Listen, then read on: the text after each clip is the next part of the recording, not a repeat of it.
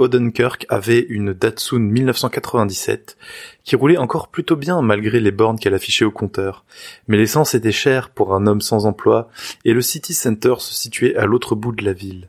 Il opta donc pour le tout premier bus de nuit. Bonjour, bonsoir et bienvenue dans cet épisode numéro je sais plus combien du Roi Steven. 54. C'est l'épisode 54. Ah, Mais 55 alors du après, coup. c'est le Bis. 98, 99e épisode. Enfin, 90e truc qui va être uploadé. Il y a, il y a aussi des conneries, euh, c'est pas que des épisodes. Ah oui, oui, oui. Bref, euh, bonne année tout le monde.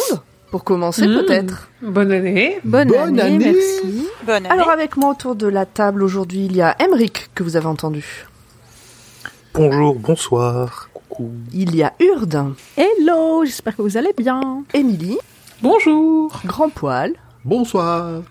Et notre invité de la dernière fois est revenu, Dulka. C'est moi-même, j'essaye de m'étouffer avec mon thé dans la plus grande dignité le plus grand silence à l'heure actuelle. Tu t'étouffes en bon moment, c'est bien. Comment allez-vous? Très bien. C'est la rentrée. Super Patate. Ça fait plaisir de, de démarrer l'année aussi vite que là, euh, le 4 avec vous. on est, euh, on est au taquet. Julien n'est pas là parce qu'il est en vacances. Donc, euh, bon, on a décidé de pas trop l'embêter. De pas l'attendre surtout. De pas l'attendre aussi, oui, parce que sinon, euh, on s'en sortait plus. Il sera là la prochaine fois, vous inquiétez pas. Je vous propose qu'on attaque assez rapidement. Est-ce que quelqu'un veut faire un résumé en trois phrases de Mister Mercedes? Parce que pour ceux qui commencent cet épisode, on a fait le résumé complet et ultra détaillé dans l'épisode précédent. Donc, dans cet épisode-là que vous êtes en train d'écouter, euh, on n'aura aucun problème à parler de ce qu'on a déjà dit et donc à spoiler. Comme on fait d'habitude avec tout ce qu'on a- tous les livres dont on a déjà parlé d'ailleurs. Euh, tout ce dont on a déjà parlé sera potentiellement spoilé à un moment ou à un autre. Mais là encore plus. Du coup, Mister Mercedes en trois phrases. Il y a quelqu'un qui veut euh, tenter ça? Donc Mister Mercedes en trois phrases. Euh, Ouais. C'est l'histoire d'un vieux pol- d'un vieux policier à la retraite un peu aigri euh, qui va croiser la route d'un tueur en série euh, qui conduit très mal et Ah non, qui conduit très bien, et justement. qui aime pas les chômeurs. Il, non, il Euh, aime très pas les bien, à chômeurs, conduit l'occurrence.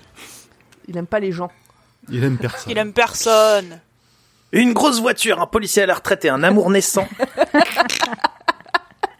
Pas Ah mal. oui, il y a ça aussi, ouais. C'est Mister Ce- Mercedes. Ce soir, nous allons parle parler tout de suite. Mister Mercedes. Très bien, bah voilà, c'était deux très bons résumés.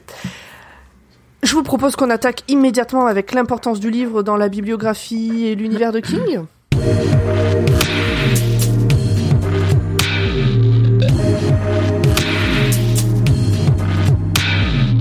J'ai une précision à faire euh, en lien avec une remarque qu'on a eue sur Twitter pour commencer. Euh, on dit bien Mister Mercedes et donc c'est bien, ça s'écrit bien M-E-R qui est l'abréviation de Mister et pas de Monsieur parce M.R., qu'on dit pas Monsieur Mercedes. M.E.R.. MR. Quoi, pardon. Ouais. Je me permets, ouais. Non, parce que c'est le début de Mercedes, parce que j'ai le titre sous les yeux et j'ai lu euh, le mauvais début de mot, tout simplement. Euh, donc c'est bien Mister Mercedes et même la série de toute façon c'est Mister Mercedes, la VF a repris la VO. Donc c'est le 65e livre publié de King, son 52e roman et le 45e sous son, sous son propre nom. En VO, il est sorti le 3 juin 2014, puis le 28 janvier 2015 en France, donc assez rapidement. On commençait déjà, euh, début des années 2010, on commençait déjà à mettre moins d'un an à traduire des King. Et il a été traduit par Nadine Gassi et Océane Bees. Donc le roman, il est rentré directement à la première place de la New York Times Bestseller List le 22 juin 2014. Il est resté 10 semaines dans ce classement, dont une à la première place, et il s'en est vendu environ 308 000 exemplaires aux États-Unis en 2014, ce qui l'a classé en 13e position des ventes de livres de fiction pour adultes cette année-là. Donc ça, c'est des, petits chiffres. Toujours sur le côté euh, award des récompenses, euh, il a remporté le prix Hamet 2014 et le prix Edgar Allan Poe 2015 du meilleur roman, et aussi le Goodreads Choice Award 2014 du meilleur livre dans les genres thriller et mystère. Je trouve Euh, qu'il a les chevilles qui gonflent euh, un peu. hein. C'est, il s'est très très bien vendu, hein. C'est, il a bien marché. Et puis, C'est légitime. hein. oui, c'est ça. On l'a dit un peu à l'épisode précédent. C'est, euh, c'est euh, d'une façon assez unanime euh, et assez objective un, un bon bouquin. C'est un très bon Euh, polar. Qui- Je, ouais. je crois que pers- personne n'a pas aimé de souvenir. Julien était pas là, pas donc on peut pas, euh, on peut pas savoir. Il nous a pas dit. Euh, ouais, au roi Steven, tout le monde avait l'air d'avoir apprécié. Moi, j'ai pas l'impression sur les réseaux sociaux de voir beaucoup de critiques de ce roman-là, ou en tout cas, il fait ouais assez l'unanimité. euh, les Mm. les critiques sont assez rares, quoi. Euh, D'ailleurs, d'ailleurs, ceux qui nous écoutent, s'il y en a qui ont pas aimé, on veut bien savoir pourquoi. C'est toujours intéressant. Ah oui. On vous défonce. Non. Dites-nous. Si, si, un petit peu. Moi, je suis là pour ça. hein. Je suis là pour me Clairement. battre, On est deux personnes pour ça spécialement, donc profitez. Hein. Deux pour le prix de de un. Et la bagarre. La bagarre en direct. Bagarre. Donc Mr. Mercedes, c'est le premier livre de ce qu'on a par la suite appelé euh, la trilogie Bill Hodges. Bill Hodges du nom du détective qu'on retrouve euh, dans la trilogie. Euh, le livre d'après, c'est Carnet Noir, qui est sorti en VO en 2015, donc l'année juste après. Et le troisième, c'est Fin de Ronde, qui est sorti l'année encore d'après, en 2016 en VO. C'est euh, le premier aussi d'une longue série d'histoires. On est à cinq pour le moment, et normalement il y en a une sixième qui arrive cette année, avec Holly Gimley, qui dans les différentes adaptations est incarnée par différentes actrices, parce que vu qu'il n'y a pas de multivers kingien, euh, dans le fabuleux monde des adaptations de King, on se retrouve avec le même personnage euh, servi par euh, deux actrices très différentes et dans l'interprétation et dans le choix euh, de, de l'actrice. Euh, côté Genèse, euh, Stephen King, en fait, il en a parlé à un événement en public à l'université du Massachusetts le 7 décembre 2012.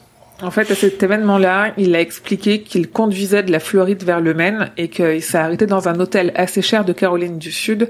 Et il explique qu'alors qu'il n'y avait rien à y faire d'autre que regarder la télé, où il a regardé un reportage sur une femme qui a renversé une foule de demandeurs d'emploi, attendant devant un McDonald's euh, pour donner leur candidature pour travailler la franchise. Dans ce documentaire, on disait que la femme avait volontairement renversé ces personnes-là, leur roulant dessus à plusieurs reprises. Et King, forcément, ça l'a inspiré parce qu'il est toujours inspiré par les les petites joyeusetés du quotidien.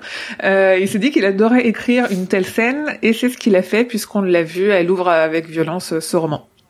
Donc quand il attaque les... C'était en- quelle année cette histoire de McDo? J'ai peut-être zappé que tu l'as dit. Non, j'ai pas mis l'année. J'ai pas recherché l'histoire. euh, je l'ai retrouvé ça me- plusieurs, dans plusieurs sources. Ouais, ça me dit vaguement quelque chose, mais bref. Euh, c'est du coup avant 2012 parce qu'il en parlait déjà en 2012. Mm. Il en parlait avant la sortie du roman, donc euh, ça doit être euh, fin fin année 2000, début année 2010 vu Mm. qu'il a vu ça. Je pense qu'il a vu ça euh, aux news et pas un reportage de il s'est passé ceci il y a 15 ans. euh. Ouais, ouais, c'est clair. Donc la femme, elle a volontairement renversé ces personnes. Euh, ah ben non, mais ça je viens de le dire. Et en fait, quand il attaque l'écriture, il se dit que l'histoire d'un retraité qui repart pour chasser un tueur après avoir reçu une lettre, ça lui fera une histoire sympa de environ 20 pages. Et en fait, il finit avec un manuscrit de 500 pages à la place. Et en fait, avant même de publier Mister Mercedes, il savait qu'il y aurait trois livres, ce qui explique aussi l'apparition aussi suivie des trois tomes entre guillemets. Comme je l'ai dit, il y a eu 2014, 2015 et 2016 en VO et que contrairement aux autres séries du même genre, euh, c'est pas le tueur ou le détective qui est le fil rouge, mais les histoires des personnes présentes le jour du massacre à, à, à la Mercedes.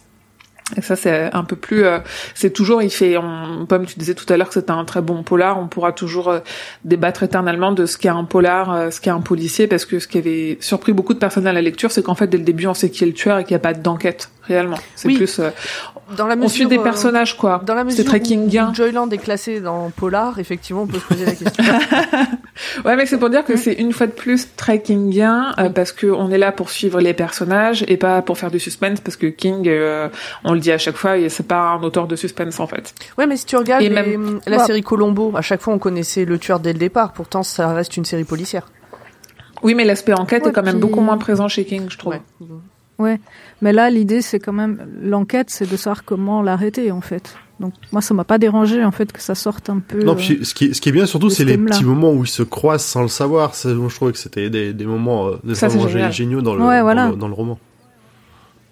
Ouais. voilà, avec le truc à glace et tout. euh. Ce qui est intéressant dans l'enquête, c'est que tu sais qui est le tueur, mais c'est intéressant de voir comment le tueur lui met des bâtons dans les roues et comment il le retarde à chaque fois un peu plus, euh, comment il essaye de l'embrouiller et comment l'autre ne se fait pas embrouiller. Enfin, ils jouent vraiment, ils dansent tous les deux euh, en essayant de se, se toucher sans se Mm. voir, quoi. C'est ça. Euh, et vu qu'on parle d'histoire de crime, il a dit aussi à l'occasion dans une autre interview que euh, il en écrit peu parce qu'il il trouve ça plus dur à écrire. Parce qu'à mon avis, tout cet Bah, aspect euh, qu'il y a- qu'il y a plus il y a une, ouais puis il y a une grosse logique à mettre en place et il peut pas en effet euh, se laisser porter et voir où ça mène euh, il y a il y a une, une autre mécanique à respecter quoi Euh, autre chose à noter, c'est que le, le site internet Under Debbie's Blue Umbrella, donc euh, je, je crois que c'était quoi? C'était sous le parapluie De bleu de Debbie. La VF, C'est ça. ok. Euh, le site internet, il existe vraiment. On peut aller le visiter. Il est toujours en ligne. En fait, il a été mis en ligne pour la sortie du livre, et c'est plus un Easter egg qu'un outil marketing parce qu'il y a aucune com qui a été faite dessus. Donc c'est plus pour s'amuser, comme quand on voit un numéro de téléphone et qu'on le teste. Euh, il y a beaucoup, euh, beaucoup de fictions qui font ça.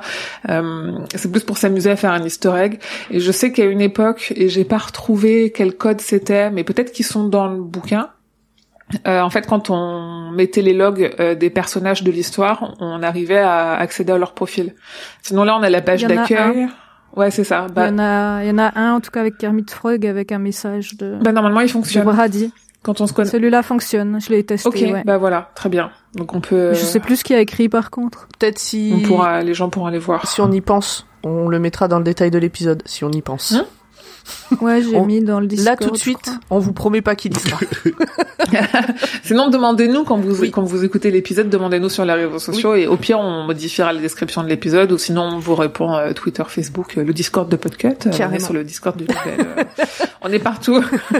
on est partout, venez. Écoute, il faut placer la pub dès le début parce que si les gens ils écoutent pas jusqu'à la fin, on- jamais on va Exactement. réussir à faire la pub.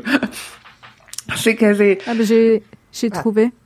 Il faut entrer Kermit Frog Là, c'est 19. son login, Ah, c'est euh, c'est son login officiel. Vous aurez, euh, Login et a mot pas de passe, c'est le même. Ouais. Ou alors il n'a Ah, peut-être pas ok. du tout.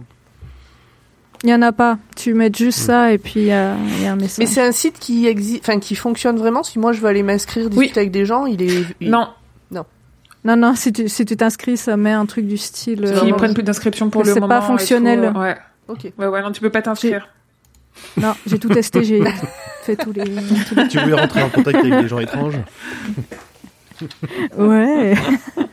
Bref, euh, pour finir sur les connexions euh, de Mister Mercedes avec le multivers, au début, Brady il porte un masque de clown, euh, donc une référence à. On, on peut supposer dès le début que c'est une référence à ça, et en fait c'est confirmé chapitre 14 euh, parce que euh, ça dit as-tu déjà vu ce téléfilm au sujet d'un clown dans les égouts? Le masque du visage ressemblait à s'y méprendre à celui de Gripsou, le clown du film. Donc là c'est même plus une référence, c'est un énorme Ah ouais, non, il se nomme, il se nomme Euh, directement deux ou trois fois dans le bouquin, dans le roman. hein. Oui. Oui, oui. Oui, bah, il a fait de Maxime Chatham, ça arrive. Il aime bien. Euh, le détective Bill Hodges, il fait aussi une référence à une adaptation de King, euh, en l'occurrence Christine, parce qu'il dit comme cette vieille Plymouth dans le film d'horreur. C'est Christine. Une certaine Dina Scott euh, est présente comme la jeune fille aveugle dans Les Langoliers. Euh, en fait, elle est mentionnée comme étant une amie de Barbara, dont on ne sait rien de plus. Mais euh, alors, on ne sait pas si c'est un homonyme, euh, Ouais, est-ce que c'est comme- parce le- que est-ce que c'est le le- chapeau magique voilà. des, des prénoms de King, ou si ça a un lien, on sait pas trop. Bah, Le D'un point de vue chronologie, ça paraît bizarre que ce soit une copine de Barbara. Eh, c'est attends Barbara c'est qui déjà? C'est la fille, c'est la petite sœur de Jérôme, Ouais non? c'est ça. La du sœur de D'un Jérôme. point de vue chronologie, Hmm. les Langoliers 2009 c'est pas. C'est pas trop l'année. Quand ils reviennent, ils reviennent à la même époque où ils sont partis, ou ils reviennent dans le futur, je sais plus. Il s'est pas précisé je pense. Ouais, je pense que s'ils revenaient dans le futur, ça serait Ouais. précisé, mais bon, en tout cas, c'est le même nom. Ouais. Voilà. Ils Euh, sont censés retourner dans le présent de souvenirs. ouais, c'est ça, hein, sinon on s'en souviendrait. Ouais, après, c'est c'est ce qu'on dit à chaque fois avec King, tu sais jamais quand il a vraiment écrit le truc et puis euh, qu'il l'a publié. Oui, et puis est-ce qu'ils s'amusent pas aussi à se dire ah bon bah on va dire que sur ce rayon-là de la tour, euh, bah c'est euh, c'est euh, ils sont dans le même univers à la même époque. Tu fais ok, d'accord si tu veux.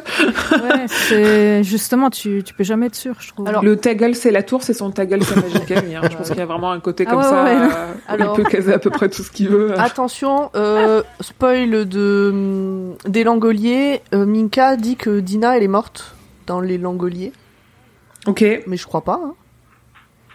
Non, elle pose la question. Elle dit mais elle est morte, Dina. Oui, oui, oui. Oh, je ouais, sais mais, plus. ouais, mais je, pour moi elle l'est pas. Non, je crois pas. C'est l'aveugle Non, l'aveugle, elle survit. Hmm. Bon. Il me semble. Elle est handicapée, tu vas pas la faire mourir encore. Bon. C'est King. hein. J'avoue. Ah, est. Franchement, j'avoue. Euh, sinon, le concert en fin de roman, c'est celui du groupe Round Here, qui est le groupe préféré d'Abra dans Doctor Sleep. Euh, le livre, il mentionne à deux reprises un- le prêtre de Revival, en référence au livre Revival, Mhm. évidemment, qui lui sortira l'année après Mister Mercedes. Donc ça c'est marrant parce que je pense que du coup il était, il a écrit les deux de façon un peu concomitante ou euh, ou en relisant Mister Mercedes il avait déjà la première mouture de Revival donc il s'est amusé à le à le caser et euh, et que j'ai noté là un peu euh, un peu du coup en, en toute fin bah, le login de euh, sur le site euh, Under ou Blue Umbrella, c'est Kermit Frog 19, euh, 19 une euh, forcément une, un chiffre très présent dans l'univers de King notamment lié à la Tour sombre.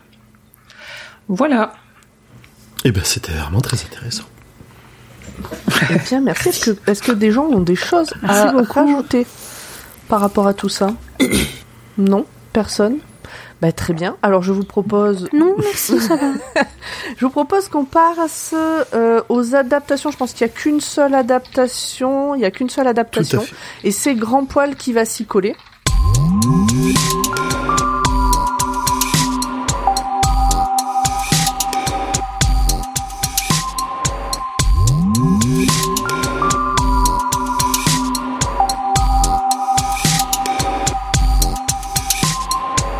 Oui, bonjour. C'est pour vous vendre la. le, le- le générique. Poum, tch, toum, tch, poum, tch. Pardon. Non, mais si c'est ça, je, je te crois. hein. Alors, euh, je vais vous parler assez rapidement de la saison 1 de Mister Mercedes, parce que comme il y a eu trois bouquins, il y a eu trois saisons. Et en plus, ils les ont pas fait dans l'ordre. Donc ça, c'est un point important à savoir si vous vous lancez dedans. Lisez le premier bouquin, vous pouvez regarder la première saison. La deuxième saison adapte le troisième livre, et la troisième saison adapte le deuxième bouquin. Je vous dis pas pourquoi, vous le découvrirez euh, à, à ce moment-là. Et en plus, t'as dit que parce que quand on fera le deuxième, c'est qu'on peut même pas regarder la saison 3, non, sinon on va non, a priori comprendre. ils ont, Ouais, ça. il y a une espèce, enfin, j'ai pas, Oh. j'ai- pas commencé, euh, j'ai, enfin, j'ai pas fait la saison 2 et 3 encore, mais pour les trois saisons ils ont fait une espèce de Mhm. fil rouge, un truc qui permet de, de, de, de- de- d'avoir une raison logique de faire ça dans cet ordre-là. Je pense qu'ils ont voulu absolument capitaliser sur euh, sur euh, Bill Hodges et le et, la- et l'acteur Brendan Gleeson pour pouvoir euh, bah, pour justifier aussi le, pour amener du pognon. C'est ça. J'aurais fait pareil. Donc, euh, petit point wiki. Euh, on va commencer par les acteurs et les actrices présentes euh, qu'on- peut reconnaître. Donc, comme je viens de le dire, Bren- Brendan Gleeson, un excellent acteur irlandais euh, qui joue le rôle de Bill Hodges. Vous l'avez probablement déjà vu dans plein d'autres films. Je vais pas faire sa filmographie, elle est très importante. On a pour jouer le rôle du tueur euh, Brady Hartsfield, Harry Treadaway, qui euh, voilà, est impressionnant de, de malaise tout le long de la série. Moi, je Mhm. l'aime. On a deux Moi aussi. fangirls. euh, Sachant, euh, peut-être que tu, On est Team Brady, nous, hein, faut bien se le dire. j'avoue, euh, peut-être que tu le dis plus Oui. tard, grand poil, mais euh, euh, Brady à la base il devait être joué par Anton. Ah, tu le dis plus tard, ok, d'accord. Je dis rien, alors on verra si tu dis tout parce qu'on en avait parlé dans un autre épisode. Non, bah, je dis pas grand chose. ensuite, on a Jared Jérôme pour jouer Jérôme Robinson. Brida Wool pour jouer Lou Linklater. Pour jouer euh, Jane Patterson, Marie-Louise Parker, que vous, avez pro- vous reconnaîtrez probablement de la série Weeds notamment. Et pour faire euh, Holly Gibney, on a Justine, je vais dire Loupé, je suppose que c'est comme ça que ça se prononce, pour faire une ça, Holly ouais. Gibney un peu plus jeune que dans le que dans le que dans le roman. Elle a toujours des, des problèmes un peu psychologiques, mais elle est plus clairement plus jeune que dans le roman. Je vois dans le chat que Minka, elle a dit cool adaptation sauf Oli. Moi, j'aime vraiment beaucoup Oli euh, dans Mister J'ai j'ai pas vu l'Outsider encore non plus. Je sais que c'est pas la même actrice du tout. Euh, moi, j'ai bien aimé euh, Ouais. Holly dans ce dans cette version-là aussi. Elle a les, les bons tics, elle a les. Enfin, elle est attachante un peu comme euh, comme la, la Holly qu'on imagine dans le dans le livre. Donc, je trouvais que c'était plutôt euh, plutôt un bon casting. Moi, je suis plutôt comme Minka. Pas que j'aime pas, mais que je trouve ils sont allés bah, un peu trop loin, quoi. Parce que dans le livre, je trouve elle a pas l'air si malade, si on veut bien, tandis que Ah, Elle est bien ouais, ouais. névrosée quand même. Ouais. euh, ouais, mais pas autant. Euh, Dans la série, Elle- ça fait vraiment. euh, t'as- toc, oui, hein. bon, ils bon, on insistent a un peu moins dans les quoi. dans les livres suivants. Ils insistent un petit peu plus quand même en nous disant que vraiment elle a eu des, des Ah, soucis. euh, Bon, ça peut expliquer alors. Même dans celui-là, hein, il y a sa jeunesse euh, quand elle s'est fait euh, bully à l'école et tout. Oui, euh, ils en parlent dans, déjà Dans Monsieur. Mercedes, déjà, il y a, la- Ouais. il y a tout l'historique. Après, c'est peut-être euh, le, le livre audio, le- l'effet, l'effet d'avoir un narrateur qui fait la voix euh, et tout. Mais effectivement, je rejoins ceux qui disent que ça, euh, enfin que ça, que ça colle quoi, que elle, euh, qu'on qu'on le ressent Mm. dans le bouquin quoi. Mais ça vient peut-être au fait du fait aussi que dans le livre audio, bah, du coup il y a un narrateur qui lui a, qui lui prête une façon de parler, un- une intonation euh, qui fait que oui elle a, elle, elle apparaît comme quelqu'un d'un peu euh, pas on va dire neuro neurotypique Mm. on va dire. Hmm. Ouais, ouais. Névrosé, hein, carrément, tu peux le dire. Mhm. Pété de toc. Une vraie, quoi, comme. C'est comment Donc, petite historique de la série. En, en mai 2016, David E. Cayley, que vous devez connaître euh, si vous avez été jeune dans les années 90, parce qu'il a notamment euh, participé à la création d'Ali McBeal, Hmm. juste ça. Euh, et le réalisateur Jack Bender, avec, euh, en partenariat avec Sonar Entertainment, obtiennent une commande directe de 10, épi- de, dix- de, de- de 10 épisodes auxquels Brendan Gleeson et Anton Yelchin étaient déjà attachés. Malheureusement, il est décédé le pauvre Anton euh, le mois suivant et il fut remplacé par Harry Treadaway peu de temps après. Yelchin, c'est un... C'est pareil, c'est un jeune acteur qu'on a vu dans des films genre Green Room ou dans les derniers Star... dans les derniers films Star Trek. Et dans Cœur perdu dans en Atlantide, c'est il a vrai, joué dans Bobby Cœur Jeune. perdu en Atlantide, Ouais. il est, euh, moi je c'était un acteur que j'aimais beaucoup aussi. Donc c'est vrai que Mm. son départ très jeune a été un peu, un peu rude. Ah oui, son visage m'avait fait. Euh, T'avais des choses à rajouter sur ce point-là, tu disais Émilie ou? Non, c'était ça. C'était euh, le fait qu'il devait jouer ce rôle-là et qu'il est mort et qu'il avait déjà joué dans du King. non Je pense que ça aurait été, ça, je sais pas s'il aurait donné autant de malaise que Harry Treadaway, mais ça aurait été un peu, ça aurait pu être intéressant aussi. Ouais. Parce que là, pour le coup, Ouais, euh, pas- c'était pas forcément un mauvais pour le choix. coup, euh, l'acteur là, il est, Harry Treadaway, incroyable. Ouais. Il est hanté, quoi. Il est incroyable. Et son petit polo vert qui fait ressortir son ses teint- yeux bleus. Son teint, son Mhm. teint blafard. Moi, je dis ça, je dis 7 rien. sous les yeux là. Mais pas au début. Oui, mais c'est sous ses jolis yeux bleus. Écoute, euh, qu'est-ce que tu veux que je te Ah, dise? les petits beaux plans là. Hmm. Avec le polo euh, Second Electronics, ouais. Viens réparer mon ordinateur. Pardon, je, je, Va savoir ce qu'il va te foutre dedans. je digresse, je digresse. Donc la série a été diffusée entre le 9 août 2017 et le 12 novembre 2019 sur le sur Audience Network. C'est pas c'était pas forcément un network très connu aux États-Unis.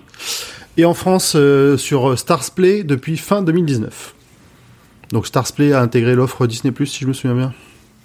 Actuellement. Je crois qu'ils sont aussi euh, sur Canal et tout. C'est une offre euh, supplémentaire. C'est un truc qu'on paye Ouais. en plus. euh, et Peut-être qu'ils sont accessibles aussi via Prime. euh, un peu comme moi. euh, Il y avait la tour sombre aussi avait, dessus, non euh, il y avait, oui peut-être. Ouais, c'est possible. Il y a eu plusieurs trucs. Mais c'est les seuls en effet en France à avoir vu ça. Et c'est marrant parce que Euh, Pas la tour sombre, le fléau, pardon. euh, Le fléau c'était Stars. le Ouais. Fléau. Mais ça c'était le Ok, c'était le d'accord. network Stars. ouais, le dernier fléau c'était avec juste, euh, un Skarsgård. C'était pas juste un Ouais. réseau à part. Ouais, c'est. puis ils prennent Oh, c'est compliqué toujours. toutes ces VOD là. Centralisez tout sur Netflix, s'il vous plaît. Quoi. métro. Et vu que c'était Euh, sur euh, un- une petite plate- enfin une plateforme de streaming moins connue aux États-Unis, ça a été un, un peu moins vu, mais pour cette plateforme-là, ça a fait quand même des très bonnes audiences. Et je crois, je parle un peu de tête, mais euh, King, il fait quand même pas beaucoup la promo euh, de ses adaptations, parce qu'il y en a trop. Euh, ça l'engage trop parce qu'elles sont pas toutes euh, incroyables, donc je pense que ça fait pas du tout partie de son contrat. Mais euh, Mister Mercedes, il a tweeté Ah. déjà plusieurs fois dessus en disant que euh, c'était euh, dispo sur un petit network, même encore un Mm. an après, il en parlait et poussait les gens à aller voir et tout. euh, je pense qu'il est assez fier de, sa- de cette adaptation. Parce qu'il est dedans. Et oui. quel objectif. Euh, il, dedans. est, il est réalisateur non, non, non, pas du Ou tout. Non, non, non. Non, non, même pas, Il est même pro- pas scénariste. Ah, bah, je- Non, non, il est a juste poignardé un sur un comptoir. producteur exécutif et il a eu un caméo. En, gén- ouais, en général, les producteurs Ouais. exécutifs, ça lui permet de Ah, lire voilà, le scénario, d'avoir, euh, de mettre son OK sur le- les équipes techniques et, euh, et le casting, et de mettre des vétos sur des changements. Ce qui fait en vrai, en général, jamais, mais ça lui permet d'avoir quand même un, un petit regard sur ce qui se fait. Ok, ouais, alors c'est ça que j'avais vu du coup. Alors, la série a été scénarisée par Denis Lehan. Donc, si vous le connaissez pas, c'est un auteur de romans à succès, Mystic River et Shutter Island. Des petits noms qui ont été adaptés aussi en film avec un peu de succès. Euh, il avait déjà une expérience euh, en télé parce qu'il avait écrit aussi quelques épisodes de The Wire. Donc, euh, petit, petit CV. C'est une adaptation qui est Ça très va. fidèle au matériau d'origine, euh, dans cette première saison en tout cas. Les déviations du roman sont assez minimes, je trouve, et souvent utiles à remettre dans un contexte euh, plus euh, dans notre présent. Que ce soit le fait qu'ils aillent à une expo d'art et pas à un concert de boys band, des, des- des trucs comme ça, des petits, des petites choses qui changent, euh, qui sont pas trop gênants. Euh, on y voit aussi d'ailleurs euh, surtout une, une plus forte présence de sa voisine, qui est euh, dans le roman une bigote un peu parano et qui devient ici une amie de, de, de Bill, qui lui fait régulièrement des avances, de manière plus ou moins subtile, voire pas du tout. Genre elle lui envoie des Mhm. nudes non sollicités, une honte. Eh, tiens, regarde. J'ai- tu vois, même ça, cette pré- au départ, je me suis interrogé sur pourquoi est-ce qu'ils avaient fait ça, parce que ça rajoutait un personnage, ça développait un personnage qui n'était pas Mm. du tout de la même façon dans le roman. Et en fait, je trouve que cette présence, elle, elle permet d'avoir un bon rythme dans les séquences de de, de Bill, un- où en temps normal, il aurait été un peu seul, et ça l'humanise. Parce que par contre, j'ai trouvé que euh, Ouais, le- que Hodges, dans le reste de la série de cette première saison, il a des relations, il a une tendance à la colère ultra rapide que j'avais pas ressenti à ce point-là dans le roman. À chaque fois qu'il sort de, Mm. de chez les flics quand il va faire un tour au commissariat, il est vénère comme jamais. c'est un miracle. Mm. Hmm. en même temps, chaque fois, il se fait pourrir, enfin, donc ça aide il- pas ça, non ça fait partie des petites différences que je trouve par rapport à la entre le roman et la, la façon dont est caractérisé euh, Bill, Mm. qui vraiment quand tu regardes le début de la série, il est pas très sympathique. Hein. Je le dans le roman, je me suis plus plus Ah vite bah attaché à lui que dans la série en tant que personnage. Bah, dans le roman, dès le début, il est euh, profondément suicidaire, et dans la série, il est plutôt euh, très Ouais. aigri, quoi. Il y a plus de, de l'aigreur que euh, vraiment. il y a quelques, il y a quand même des indices par rapport au fait qu'il a un flingue, euh, des choses comme ça, mais c'est moins. J'ai trouvé que c'était effectivement moins prononcé que que dans le roman cette Mm. partie-là aussi. Puis il y a un truc. Peut-être euh, ils ont tablé sur euh, Gleeson Bah oui, qui est bah. un peu ours bourru Oui. et quand il pousse Ça, il une le fait violente avec l'accent irlandais, Ah, et cet accent, la, f- c'est la façon de prononcer certains mots. Enfin, vraiment, ça me fait toujours kiffer à chaque fois. j'adore, j'adore. regarde un bout en euh, anglais. alors il y a un truc que j'ai trouvé génial. Ouais, faut que je regarde. Euh, Il y a un truc que j'ai trouvé génial, c'est vraiment les, les génériques euh, de début. Oui. Où euh, le, bah, le premier, c'est genre vraiment, il fait rien, il a sa barbe dégueulasse, il y a la vaisselle et tout. Et au fur et à mesure euh, du truc, ben il se lève, euh, tu vois la, la Mhm. vaisselle, elle est lavée, et puis tout ça. Et quand la nana, elle meurt, bah, tu le vois juste dans son lit qui veut pas se lever. Je trouve que c'est vraiment génial. Ils ont fait du beau boulot. Ouais, c'est bien d'avoir un générique. C'est le, c'est le petit détail, euh, ouais, le petit détail qui tue là, c'est vraiment pas mal. Des génériques sur Brendan Gleeson, on se dit qu'il fallait oser. Aussi. Je l'aime beaucoup, mais il fallait oser. Donc, euh, donc voilà pour la série. Moi, je trouve qu'on c'est, en tout cas, sur les premières saisons, c'est un très bon, un très bon cru d'adaptation, et j'ai, j'ai hâte de voir la suite. Et maintenant que j'ai lu les romans, je peux voir la suite. Par contre, euh, moi, dans la, j'ai vu quelqu'un sur le chat, mais je sais plus qui, qui avait vu que la série. Euh, moi, je me suis retrouvée des fois avec euh, des éléments qui arrivaient dans la série, un peu euh, sur- comme un cheveu sur la soupe. Je me suis dit, mais si j'avais pas lu le roman, je, je comprendrais pas trop comment ça arrive. Typiquement, la crise cardiaque, en fait. Ah. Euh, dans le film, c'est un peu genre, euh, voilà. non, on le voit ça. quand même. on- ah, ça, Donc, tu vois, même euh, dans. le- Alors, Ouais, mais vite fait. moi, j'ai trouvé que justement, on le voyait se commencer à se tenir le bras depuis un petit moment dans la, dans l'épisode où ça arrive. On le voit se tenir le bras depuis un petit moment. Dans les épisodes d'avant, j'ai pas trop souvenir qu'il y ait eu des, des, des indices. Ouais. Ce- Celui-là m'a pas choqué plus que ça. Parce que pour le coup, je trouvais que dans l'épisode en lui-même, Ouais. il appuyait Après, déjà euh, un peu le côté euh, je commence à avoir mal, j'ai une douleur au bras gauche. euh, Ça, hmm. Ouais, moi, c'est- Dur il y en a eu plusieurs, mais à je, faire me- passer je, la me- douleur. je me souviens plus trop. Mais il y en a eu plusieurs qui sortaient un peu de nulle part, D'ailleurs, sur le, le point euh, Ouais, casting de Brendan que- Gleeson, j'avais juste un petit, un petit détail. Je l'ai pas trouvé de confirmation, mais a priori, King, quand il, est, euh, quand il écrivait, il avait un Irlandais en tête pour, euh, pour jouer son rôle. Ouais. Un flic irlandais, bah dis donc, c'est incroyable ça. Tu allais dire un truc, Hurd, pardon. Non, c'est moi. Ah, Non, non, j'avais fini. Bah, oui, voilà, c'est Euh, pomme. hein. ben, j'allais euh, par rapport à ce que tu disais, Urde, est-ce que c'est pas des choses que si t'avais pas lu le bouquin, tu ne serais pas posé de questions justement? Bah, c'est ma question, justement. Peut-être, euh, peut-être ça serait que- bon, voilà, tu vois, t'aurais accepté le truc comme ça sans, euh, Ouais, sans chercher plus. ouais je, je, je suppose, mais, mais je me suis vraiment posé la question, tu vois. Euh, ce que je fais pas trop d'habitude. Mm. Donc, euh, voilà. Et euh, j'en profite juste pour lire qui est... J'ose plus dire les prénoms, les noms sur le chat. Parce que je les dis faux. Donc je, je vais juste dire Parangon, comme ça je suis sûre de faire juste. Parce que sinon je vais t'appeler DJ Parangon et je suis sûre que c'est pas ça. Euh, donc surpris que la voisine ne soit pas dans le bouquin du coup. Oui, effectivement. Mais je pense la différence, euh, enfin pour moi, euh, c'est que le flic toute sa, disons, son humanité qui va revenir, il la vit à travers, euh, comment elle s'appelle déjà? Jen Oui. Jenny? Janice? Euh, donc il, il- Non, il Jenny. va s'attacher à elle, il va faire un régime et tout. Et là, la voisine, ça permet d'avoir aussi une espèce de petite rivalité entre les deux femmes. Et du coup, euh, je pense que ça le motive encore plus à sortir de ça. Donc, euh, donc voilà, c'est Ouais, c'est possible. Mm. ça, ça se discute. Moi, en tout cas, je l'ai vu comme ça parce qu'elle fait une petite euh, jalousie, la voisine. euh, On, on voilà, pourra voir si ça se développe euh, justement. Pourquoi ça fait pas. partie des, des, des petits euh, des petits fils rouges scénaristiques qui vont se développer dans les saisons 2 et 3, euh, contrairement un peu au, au roman. Voilà pour moi. Comme vous aurez entendu, moi j'ai quasiment rien dit, mais parce que ben, je l'ai pas vu. mais c'est un choix, pour une fois. C'est pas par flemme. J'ai vu euh, l'intro, enfin vraiment le. En fait, une fois la, j'ai voulu la voir pour l'épisode précédent, et euh, j'ai vu bah, les euh, trois premières minutes là, vraiment euh, l'intro de la série qui correspond à l'intro du bouquin. Mm. Et bon, déjà, je venais de finir le bouquin. Cette intro, elle est déjà assez impressionnante, je trouve, dans le livre. Pour moi, c'était beaucoup trop euh, filmé. C'était Mm. très bien, mais justement trop bien. Mm. Et euh, bah, les quelques phrases que vous avez pu échanger, euh, ce qu'a pu raconter Dulca en la regardant, cette série, je pense que je la verrai pas ou dans longtemps parce que euh, bah, il y a des éléments qui passent mieux par écrit, enfin qui sont moins violents, on va dire, et moins dérangeants par écrit qu'en Ouais. image.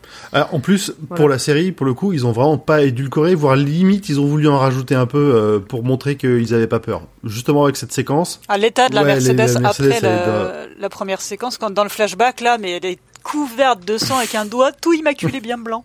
C'est entre le phare et la calandre. Quand, C'est quand tu vois ça, ça. les relations entre Harry et sa mère qui sont euh, très très explicites aussi, vraiment, euh, Ah oui, c'est vrai qu'au début, il y a des Bah, autant que trucs, dans le euh, ouais, c'est pire que dans le livre, je- j'ai trouvé effectivement. Moi, moi j'ai trouvé la, la mère par rapport au bouquin, euh, je, trou- je sais pas, dans le bouquin, je la, on l'imagine pas aussi craspec. ah si.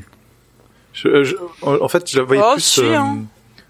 plus apathique, Ouais. euh, aff- euh, plus affalée dans son dans son Ah, fauteuil genre et, bourré, et pas, ouais, complètement tout le Mm. temps euh, dans un état un peu un peu second. Alors que là, elle est, elle, euh, elle se fait, enfin, il y a, enfin, j'ai- pas vu toute la série. J'ai regardé, j'ai regardé le premier épisode, puis après j'ai pas eu le temps. Du coup, j'ai papillonné un petit peu pour voir l'ambiance qu'il y avait dans les épisodes. Et à un moment, on la voit se faire les ongles de pied sur la table de salon. C'est pas un truc que j'imagine Ah la non. mère de la mère de Brady faire euh, dans le bouquin. Ouais, pareil. Dans le bouquin, elle est, euh, elle est, elle est euh, bourrée H24, j'ai l'impression. Euh, et puis. Non, puis mais là, c'est une alcoolique Non. fonctionnelle. Parce qu'elle fait des choses. mais même, non. Ouais, non, mais c'est exactement Au-delà ça. de ça, la, Ouais. la mère de Brady dans le bouquin, c'est quand même euh, euh, une ancienne euh, nana qui. Tu- Il parle à un moment donné qu'elle a réalisé le rêve américain en restant euh, fine, de taille, euh, type pom-pom girl, malgré l'âge qui avance, malgré les deux gamins, machin, tout ça. Et du coup, même en étant complètement dépressive et très alcoolique, je l'imagine garder encore un peu ce truc euh, de, de peut-être essayer de s'apprêter un peu, de. Je sais pas. Ouais, moi j'imaginais Ouais, une ancienne ouais. bimbo de lycée qui est restée un petit peu euh, comme comme ça quoi. Et c'est comme ça qu'elle est décrite Ouais. dans le bouquin, ouais. Je pense qu'ils ont voulu insister sur la, la pom-pom girl fanée qui s'apprête Mm. encore un petit peu. Et c'est pas plus mal qu'elle ait plus de qu'elle ait plus de caractère dans la série que juste Ouais, que ce le côté dégueulasse avec Brady. Qu'elle essaie de que ce reprendre soit un vrai main et personnage tout, quoi, même à un moment donné. un. Voilà. Que juste un support à... au meilleur méchant de Pennywise. euh, Alors, voilà. euh, Après- je crois que je sais plus dans quel podcast on avait parlé. Pour moi, Pennywise c'est pas un méchant dans la mesure où c'est un extraterrestre qui a faim et qui a juste un garde-manger à dérive, tu vois. Ah, je le vois, je le vois pas trop comme un méchant, mais euh, de- Il est un petit... Oui, Ouais, oui, non, mais oui, je l'adore, hein, je C'est le, je mé- le méchant de l'histoire. là, mais je l'ai ça, partout. on hein. Pas lui en vouloir. il est juste faim. C'est un prédateur qui a faim, tu vois. Il est les lions, ils sont pas moi. méchants. Les Ah, lions, ils mangent trop les gazelles. euh, c'est comme Ouais, ça. mais là, c'est un pré... Oui, mais dans dans, l'histoire de la gazelle, j'en ai, partout. Mais oui. mais non. mais, oui, euh, Brady je est vais rajouter sur, euh, sur sa mère, il y a aussi une logique qu'elle soit pas complètement euh, atteinte. C'est qu'au bout d'un moment, elle essaye de retrouver du travail. Donc, euh, elle fout toutes ses bouteilles de vodka euh, Mm. Euh, dans l'évier, elle essaye de retrouver du travail et euh, spoiler alert, c'est euh, son fils qui avait dire mais euh, faut pas arrêter comme ça d'un coup, faut faire un bois. hein. Ce qui est vrai, hein, ceci dit, euh, ça s'appelle euh, Delirium Tremens. Mm. Mais euh, mais voilà, c'est lui en fait qui va la remettre dans le mauvais chemin. Bah oui, parce que si elle, Donc, si elle devient trop pense, lucide, euh, après, euh, il pourra pas continuer à se pro- faire ce qu'il veut en fait dans sa cave et tout le reste. Ouais, puis Oui, il va la Parce perdre. qu'elle a- elle est terrorisée par la keuf. Ouais, puis il va la perdre. Oui, il risque de la Parce perdre. qu'il l'aime, enfin avec euh, mille guillemets. Donc c'est compliqué. Non, non, ouais, tu peux enlever tous les guillemets. Hein. Ouais, Il aime dans tous les sens c'est ça. terme. Ouais, c'est bien ça le problème. Aminka a raison, elle dit la relation mère-fils fonctionne hyper bien et donc très mal à l'écran. Effectivement, le malaise est total. Genre la scène, comme je disais, la scène où, où t'as Bill qui fait sa danse romantique avec Janie, Ah oui. elle est en parallèle avec celle de Brady et sa mère au lit et sa mère qui soulage une de ses migraines, mais non. Mais le parallèle est, Ah, c'est ça. là. Du C'est aigreur Ouais, ouais, non, non, C'est- clair. c'est incroyable. Ouais, non, mais même, même C'est pour nous, c'était parce qu'à quel point c'est dérangeant quoi. Ah non mais même pour les deux fangirls en titre, euh, Ouais. c'est chaud quoi. Ouais. ouais, ouais. Tu dis ah ils ont osé, ils ont osé et tu regardes, tu continues de regarder, tu dis non mais je vais passer la scène, c'est pas possible. Puis après ça switch à Bill et Jenny, tu fais ah et puis ça re-switch à Brady et Mm. mère, tu fais oh, Un véritable ascenseur émotionnel. deg deg. C'est pour ça qu'il est cool. C'est ça, c'est ce que j'allais dire. Et lui aussi d'ailleurs, euh, on, on le voit plus. Je sais pas s'il est plus humain parce qu'il essaye de défendre Lou quand elle se fait un peu pourrir par euh, ouais, le un client. tout petit et, euh, peu. C'est c'est effectivement, c'est pas quelque par chose. facho. enfin, euh, En fait, dans le dans le roman, tu as ses pensées en même temps qu'il fait. Il, il fait ce genre d'action, mais tu sens que derrière, euh, il en a rien. À, il fait vraiment ça juste pour le paraître. Ce que tu ressens moins dans la série vu que t'es pas dans sa tête. Ouais. Ouais. Et dans la série, il a l'air de Mm. Faire un peu plus de la merde et de d'agir un peu plus par instinct et moins par calcul, alors que dans le bouquin, il calcule la manière dont il sourit aux gens. Quand il met un taquet dans Mm. la gorge à un gamin parce qu'il l'a saoulé, il se dit moi non mon dieu, il va se rappeler moi. Enfin, il calcule tous ses faits et gestes, alors que dans Ouais. la série, il est un peu. Il se Ouais, tu perds en plus. subtilité euh, dans je les. Enfin, quand t'es autant dans la Ouais. tête des personnages Bah. à l'écrit, euh, forcément à l'écran tu perds un peu en subtilité. Je trouve l'exemple. Mais non, mais euh, le- enfin, je m'excuse, je t'ai coupé. Vas-y, vas-y. Je trouve l'exemple le plus flagrant, c'est le, la viande hachée empoisonnée qui est juste dans le frigo, quoi. Et euh, t'es là, bah oui, c'est logique que ta mère va utiliser ce... Même si elle cuisine pas spécialement, tu vois. Ouais, ouais. Dans le dans le roman, Donc, il l'avait un peu euh, planqué. Il avait fait un au moins semblant. euh, Ouais, quand même. euh, Dans le frigo du ça. bas et derrière les trucs. ouais, Là, c'était vraiment, il l'a juste mis dans le congèle, quoi. Donc, euh, Même quand il va acheter le poison, il, dans le bouquin, il, a vraiment tout Mm. calculé, euh, qui va acheter tel et tel truc pour pas que le poison soit louche euh, avec l'engrais, etc.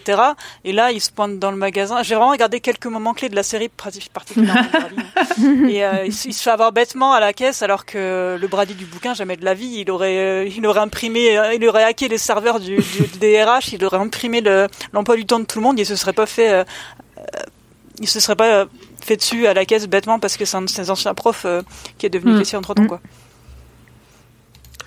Eh ben, je pense qu'on a fait un bon tour. Il y a Pomme a malheureusement dû euh, nous abandonner et on lui souhaite euh, bien du courage pour la suite. Si ça vous va, je vais reprendre. Et dans ce cas-là, Vas-y, on va passer plaisir. à la théorie de Hurde.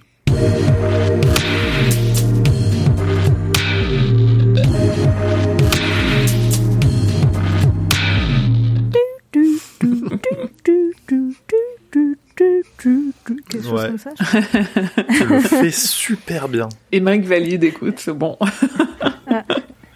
Je, je vais faire chier, mais je vais boire un petit coup. Vas-y, Vas-y, Je vais faire un peu d'ASMR. ne coupe pas de gratte-toi le gosier. pour nos ébisophones. Voilà, je vous ai fait euh, Et on parle pas des soupes. Euh... Voilà, voilà. Hop. Donc je me suis basée sur une euh, des phrases que dit Brady dans la série. Voilà. Donc comme ça, bah, vous regarderez la, la série et vous saurez. Maman, j'ai voulu essayer d'avoir une vie normale, au moins un petit moment, mais je savais que tu ne serais pas d'accord, expliqua Brady au corps froid de sa mère. Je vais te le raconter, maman, et ensuite je pourrai achever mon plus grand projet et te rejoindre. Enfin.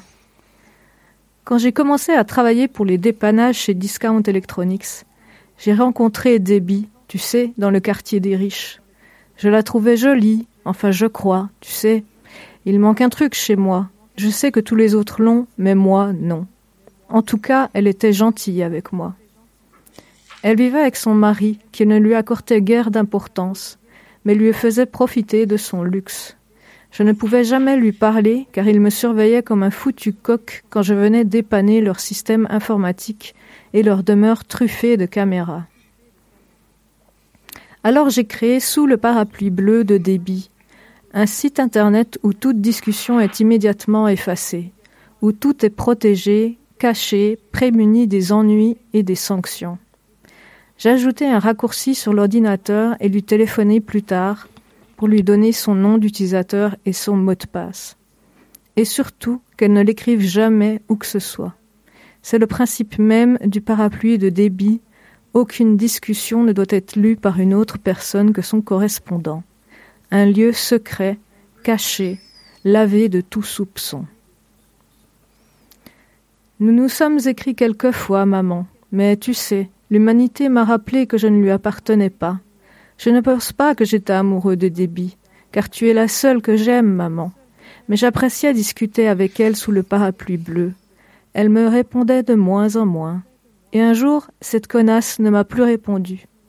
Je lui ai écrit une, deux, trois, quatre messages. Et dans le dernier, je lui ai dit ce que je pensais de sa vie de merde avec sa merde de mari qui devait sûrement l'étouffer quand elle se laissait faire au lit, sa merde de chiard, ses merdes de chiens, ses merdes de plantes tropicales rares qui l'occupaient toute la journée dans ses serres de merde.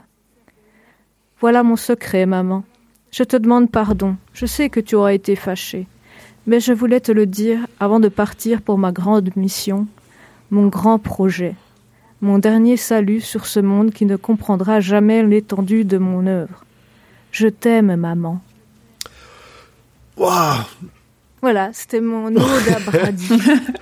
Eh ben écoute, c'était très bien. Je effectivement, ça pourrait, euh, ça pourrait tout à fait être euh, une origin clair. story. euh. C'est oui, clair. et, et on on savait pas, et j'ai un petit peu cherché sur Internet, mais on ne sait vraiment pas qui a créé euh, sous le parapluie bleu de, de débit, et euh, j'avais vraiment envie de- d'utiliser Ouais. ce truc.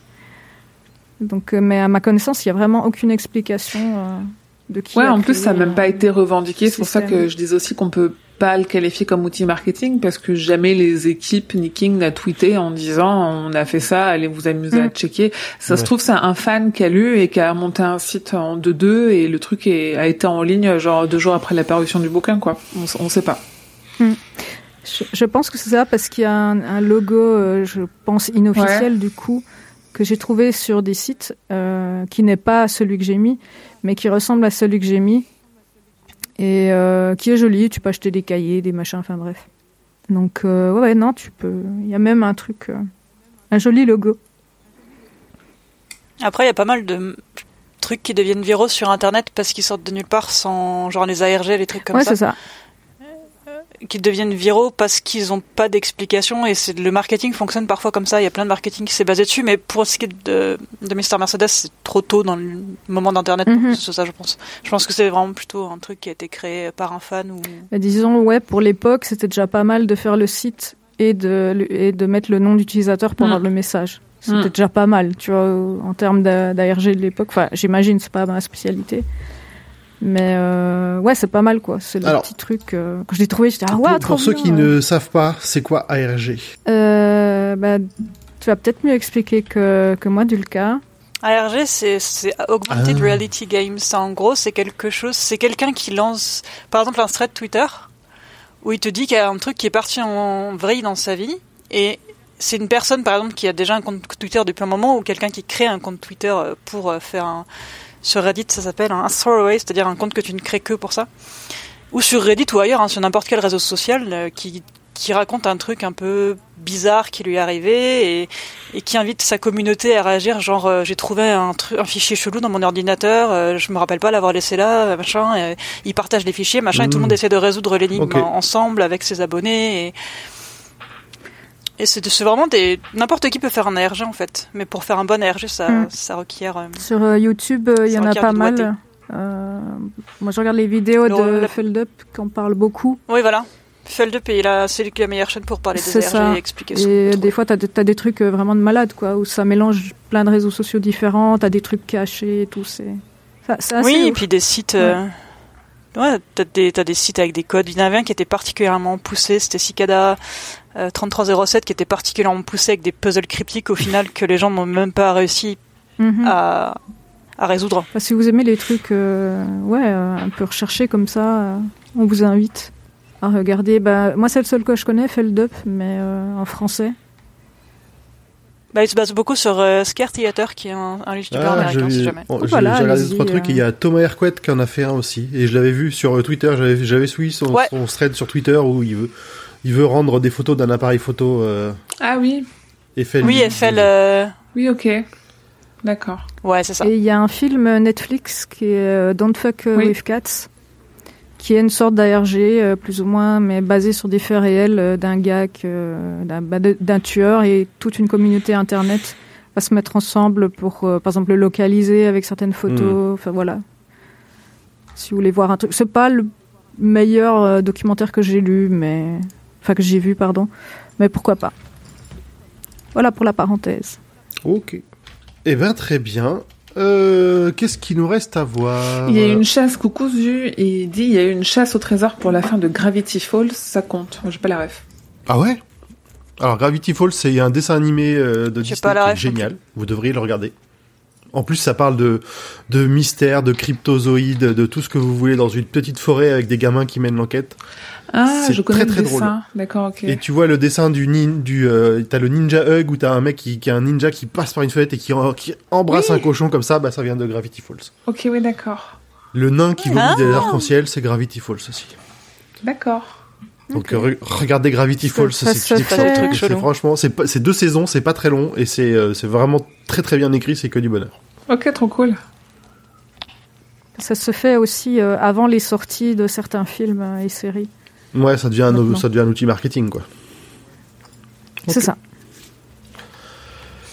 Eh ben, je vous propose de passer aux questions des auditeurs et des auditrices. Merci encore une fois, Urde. Merci, Horde. Merci à vous.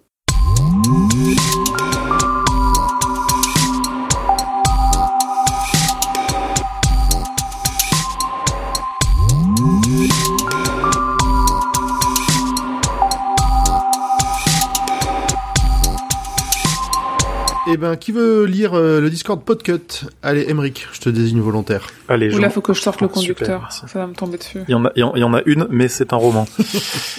euh, Freaky Lady nous dit, euh, c'est donc ici qu'on peut déposer une petite question. Voici la mienne. J'ai ressenti une perte d'intérêt obsessionnel pour les œuvres du King. Je me souviens précisément que ça m'est tombé dessus à la sortie de Dreamcatcher. Depuis, je n'ai jamais retrouvé la flamme, même si je continue sporadiquement à lire quelques nouvelles sorties. Mais euh, pour les lecteurs chronologiques de King, euh, partagez-vous ce sentiment? À partir de quel ouvrage? Je suis curieuse de savoir si je deviens une vieille blasée racornie ou si d'autres que moi ont ressenti une perte de feu sacré à un certain stade de sa carrière. Euh... Je vais commencer par Mhm. répondre moi. Ouais, on n'a pas le choix. Donc, euh, et pour l'instant, euh, pour l'instant, non, j'ai pas de, de, pas de lassitude. euh, Il y a des, je trouve, il y a des histoires qui sont plus difficiles. On lit, on les lit pas dans leur Ouais, ça. en tout cas, de, de, de sortie. Et du coup, il y a des, il y a des, je pense qu'il a, il a des styles différents en fonction des époques, en plus d'avoir des styles différents en fonction des, des genres qu'il, euh, qu'il écrit. Euh, et donc, euh, il y a, sur, il y a forcément, en fonction des affinités avec un certain style, un certain genre, des, des, des- pour chacun d'entre nous, je pense, des, des histoires ou des, enfin, des romans qui passent plus ou moins facilement ou qu'on lit plus ou moins facilement. Moi, par exemple, je sais que bah, j'avais adoré Hit, mais euh, j'avais détesté la lecture parce que il se, il se, il se regarde écrire, il se lit en même temps qu'il s'écrit, qu'il écrit, et ça fait des descriptions de plusieurs pages. Et ça, je, je, je pouvais, j'en pouvais plus. Ouais. euh, Alors qu'il y en a d'autres romans où c'est, il écrit avec une telle fluidité que, enfin, ça, on n'a pas l'impression de voir les pages, les pages passer. C'est compliqué comme question parce Donc, euh, que voilà. en effet, euh, ouais, sur plus de 40 ans de carrière, t'écris forcément euh, des styles différents, des genres différents, avec des préoccupations différentes, des centres d'intérêt différents, des longueurs différentes aussi, parce que je dirais pas que depuis Dreamcatcher on peut tout mettre dans le même panier. que ce soit euh, sur tout ce qu'on a cité. Après, nous, on lit pas, on lit pas de façon chronologique. Même moi, quand j'ai tout lu, j'ai pas, j'ai pas pris de façon chronologique. Donc euh, après, c'est comme euh, un peu comme un vieux groupe de rock euh, que t'écoutes depuis 40 ans. T'as, t'as tes périodes préférées, à la limite. Mais euh, moi, je- moi, je- Et en, en général, c'est les quelques premiers euh, trucs qu'on a découverts qui nous ont fait tomber oui, c'est ça. Et puis t'as toujours ce Et truc un peu temps, euh, qu'on commence à voir à partir de 35 ans de Eh, c'était mieux avant machin euh, que moi je vois tout le temps sur Facebook qui est infernal en mode euh, qu'on voit sur les adaptations Mhm. tu vois de euh, bah, le premier téléfilm de ça il était mieux que le film en fait c'est pas la même époque il s'adresse pas au même public et c'est pareil pour les pour les histoires donc c'est un peu un peu compliqué mais après c'est ça se comprend que on accroche moins à une période et peut-être que euh, il vivra encore assez longtemps pour euh, pour euh, réussir à re-switcher un peu de, de mood et euh, faire en sorte que Freaky Lady euh, accroche un peu plus quoi. Ou peut-être qu'un jour Freaky Lady dans 15 ans euh, aura un autre mindset et accrochera un peu plus à cette période-là parce qu'il y a aussi nous en tant que lecteurs et lectrices où on se situe à ce moment-là quoi. C'est marrant parce que là, je, viens de regarder le, la chronologie de, de parution des, des romans. Et j'ai l'impression que pour moi aussi, Dreamcatcher, ça a été un moment où j'ai, ça m'a fait. Alors, je me souviens que j'avais pas kiffé le, le roman, mais quand je lis ceux de derrière, c'est pas des, c'est des livres que j'ai découverts bien plus tard en les achetant dans une, en, euh, comment dire, quand j'allais prendre le train ou l'avion, une connerie comme ça, j'avais besoin d'un livre, je prenais un, un Stephen King que j'avais pas lu. Et ça correspond à tous ceux qui après Dreamcatcher. Tous ceux qui avant, je suis quasiment sûr de les avoir lus ou pas loin à la sortie. C'est quoi après Dreamcatcher Je suis sûr que ça Après. Dreamcatcher, il y a Territoire, donc celui-là était encore dans la partie que je lisais. Après, derrière, il y a Roadmaster, que j'ai toujours pas lu. Colorado Kid, que j'ai dû lire genre l'année dernière ou il y a deux ans, un truc comme ça. Cellulaire, je crois que je l'ai pas lu. Histoire de l'Elysée Ah, non plus. Cellulaire. Du Maquis, si, parce que ça fait partie de ceux que j'ai, sur lesquels j'étais tombé euh, un, un jour où je prenais le train. Et 22,63. Et après, derrière, t'as Joyland, Doctor Sleep. Il y a eu tout est fatal Incroyable. entre euh, il y, a, il y a eu un tout est fatal et un et le cinquième tome de la Tour sombre aussi avant euh... ouais Oui, alors la Tour sombre, ça, par contre, oui, ça. euh, avant Colorado avant Colorado Kid il a fini la Tour sombre et euh, et il y a eu un recueil qui est tout est fatal donc c'est ça aussi où je disais en fait c'est histoire c'est hyper compliqué de Mm. de tout mettre dans le même panier quoi Oui. Oui, et puis. Moi, je suis... euh, Ouh, pardon. Pardon, vas-y, continue. Je... J'ai perdu ce que je voulais dire. oups Ah.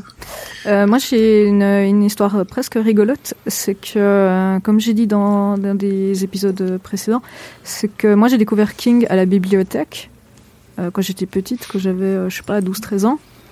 Et euh, bah, j'en ai lu beaucoup. Et après, bah, comme j'allais plus à la bibliothèque, je pouvais pas m'acheter des livres. Parce que, bon, bah, en Suisse, c'est Mm. encore plus cher qu'en France. Donc, pendant, euh, je, franchement, easy, euh, 10-15 ans, bah, j'ai plus du tout euh, lu de, de King. Et euh, ce qui est rigolo, en fait, c'est qu'un jour, je suis tombée justement sur Dreamcatcher et je me suis dit, ah tiens, Stephen King, euh, machin, euh, c'est mon enfance. Et, euh, et pareil, je l'ai lu, ça m'a, j'ai pas du tout croché. euh, je me suis dit non, mais King, c'est plus pour moi, c'est plus ma cam. euh, C'était très bizarre en fait, et, euh, et j'ai abandonné. Et euh, bah, en fait, maintenant avec le, le podcast, bah, je, euh, je me suis réapproprié ça. Donc c'est vraiment tout un truc. Je crois Dreamcatcher, ça doit être un, un, un peu l'enfer pour tout le monde, alors que je l'ai relu un peu plus tard et ça passait, tu vois. C'était pas euh, si pire que ça en vrai. Ouais, mais est-ce que t'as vu voilà, l'adaptation Je pense.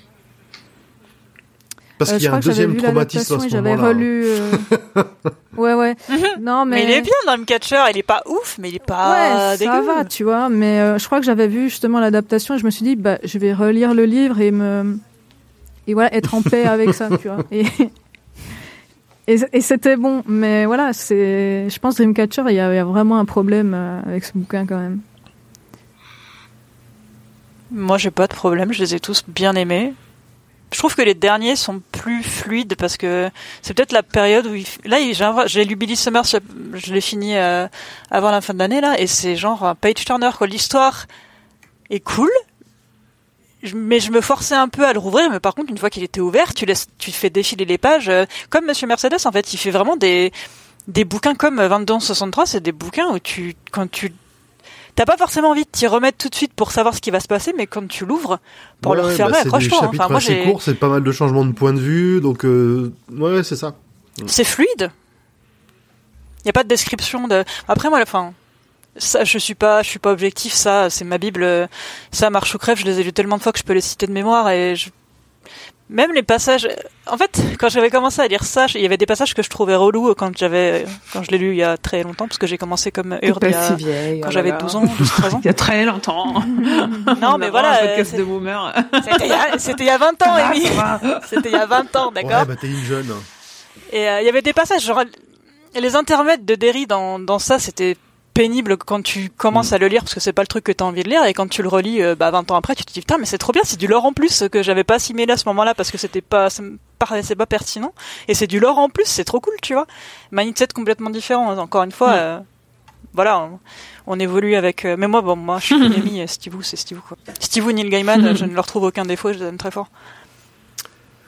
Est-ce que quelqu'un a quelque chose à rajouter sur cette question?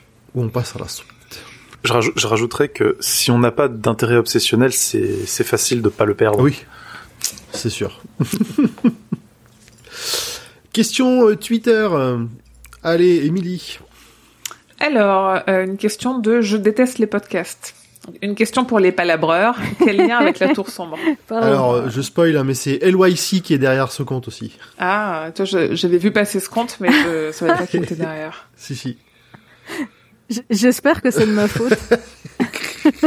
C'est à cause de toi qu'elle déteste les podcasts. Peut-être. si c'est de ma faute, je- s'il te plaît, dis-le moi. Euh, bah, le lien avec la tour sombre, on a euh, juste euh, euh, Kermit Frog 19 Ouais, là, c'est- tout. Hein. C'est à peu près tout. Je pense qu'on a... on en a pas d'autres. C'est c'est le genre de roman réaliste qui se prête moins à des euh, à des clins d'œil à la à la tour sombre. Euh, Le lien avec les torsons, c'est sûrement que ça doit se passer dans un des mondes euh, parallèles de la Ah, tour sombre. tu veux dire que tout est lié à la tour sombre Ah Quelle, sur- quelle surprise Bah, c'est peut-être l'occasion aussi de parler de, de- du nouveau podcast que. Oh, on Que vous oh, avez oh, fait, là. tu- tu sais, Elle est c'est- mignonne. c'est trois- fois rien. Alors écoute, moi, je, moi, alors je vais pas dire je déteste les podcasts, mais je n'en écoute jamais. Et celui-là, je l'ai écouté parce que je l'ai vu sur YouTube, quoi. Parce que mon réflexe le matin, c'est de mettre YouTube et, euh, et les news, les machins. Et je l'ai vu, j'étais, oh, c'est quoi ce truc? Donc voilà, je me permets d'en parler. Donc c'est peut-être l'occasion Bah, de euh, garde la parole. euh. hein, c'est ton projet. Euh, c'est un projet commun qui est hébergé par le podcast de la Gazette du Maine, donc qui est mon podcast. Sur le flux de la Gazette du Maine, avec Grand Poil et Zéphiriel, on a lancé la 19e palabre. En fait, on re re relit la tour sombre qu'on va étudier, décortiquer. Parce que bah oui, voilà, écoute, il y avait- on avait encore des choses à dire manifestement. L'idée c'est vraiment là de de se faire un kiff de gros nerd euh, avec euh, beaucoup de méta et le nous notre délire de départ c'est de se dire on fait un podcast parce qu'on a tout lu, donc on le fait pour les gens qui ont tout lu, et donc dès le départ, on va spoiler à balle tout le cycle et tous les tous les livres qui sont vraiment très très proches du très très proches du cycle. Donc nous, ce qu'on a fait au roi Steven, Cœur perdu en Atlantide, Salem, euh, ce genre de choses, et pour essayer euh, de décortiquer euh, les préparations paiement, les méta, les références, euh, ce genre de choses. Et donc du coup, c'est la 19e palabre et c'est euh, tous les 19 du mois parce que parce Tant qu'à faire. Oui, écoute. donc voilà, donc c'est sur le flux de la Gazette du Maine et euh, C'est-à-dire, c'est qu'on on était déjà dans une, À on était dans une 19h19. petite niche. Et ben, on, Ah ouais, euh, on redécoupe encore Ah plus. ouais, là, euh, ah oui, alors là, c'est vraiment le truc de nerd ultime, quoi. C'est- turbo nerd On aura trois écoutes, mais on s'en Est-ce fout, on sera content d'en avoir parlé. Écoute, le but, c'est d'en avoir Est-ce 19. que ça sort à 19h19 Non, mais par contre, je programme les, programmer, hein. les messages sur les réseaux sociaux à 9h19. Moi, j'aime bien les faire le matin, mais du coup, c'est à 9h19. ah, excellent. C'est un enfer. On s'en sort plus. je vois des 19 partout, c'est un enfer. Euh, c'est dur. Là, c'est vraiment dur. Donc voilà, merci Urde. Ah, on cette, n'était pas euh, loin du. Ah non, ça- non c'est après. Bah non, si à la fin du roman Mister Mercedes, euh, Brady est quand même dans la chambre 217. euh. Ah, bah c'est... Oui, du coup, c'est une, c'est une ref à Shining, ça, par contre. Que je n'ai pas noté. Tu fais bien de Eh. le relever. Voilà. Je Bien, wesh. Ouais. cœur avec Je le noterai.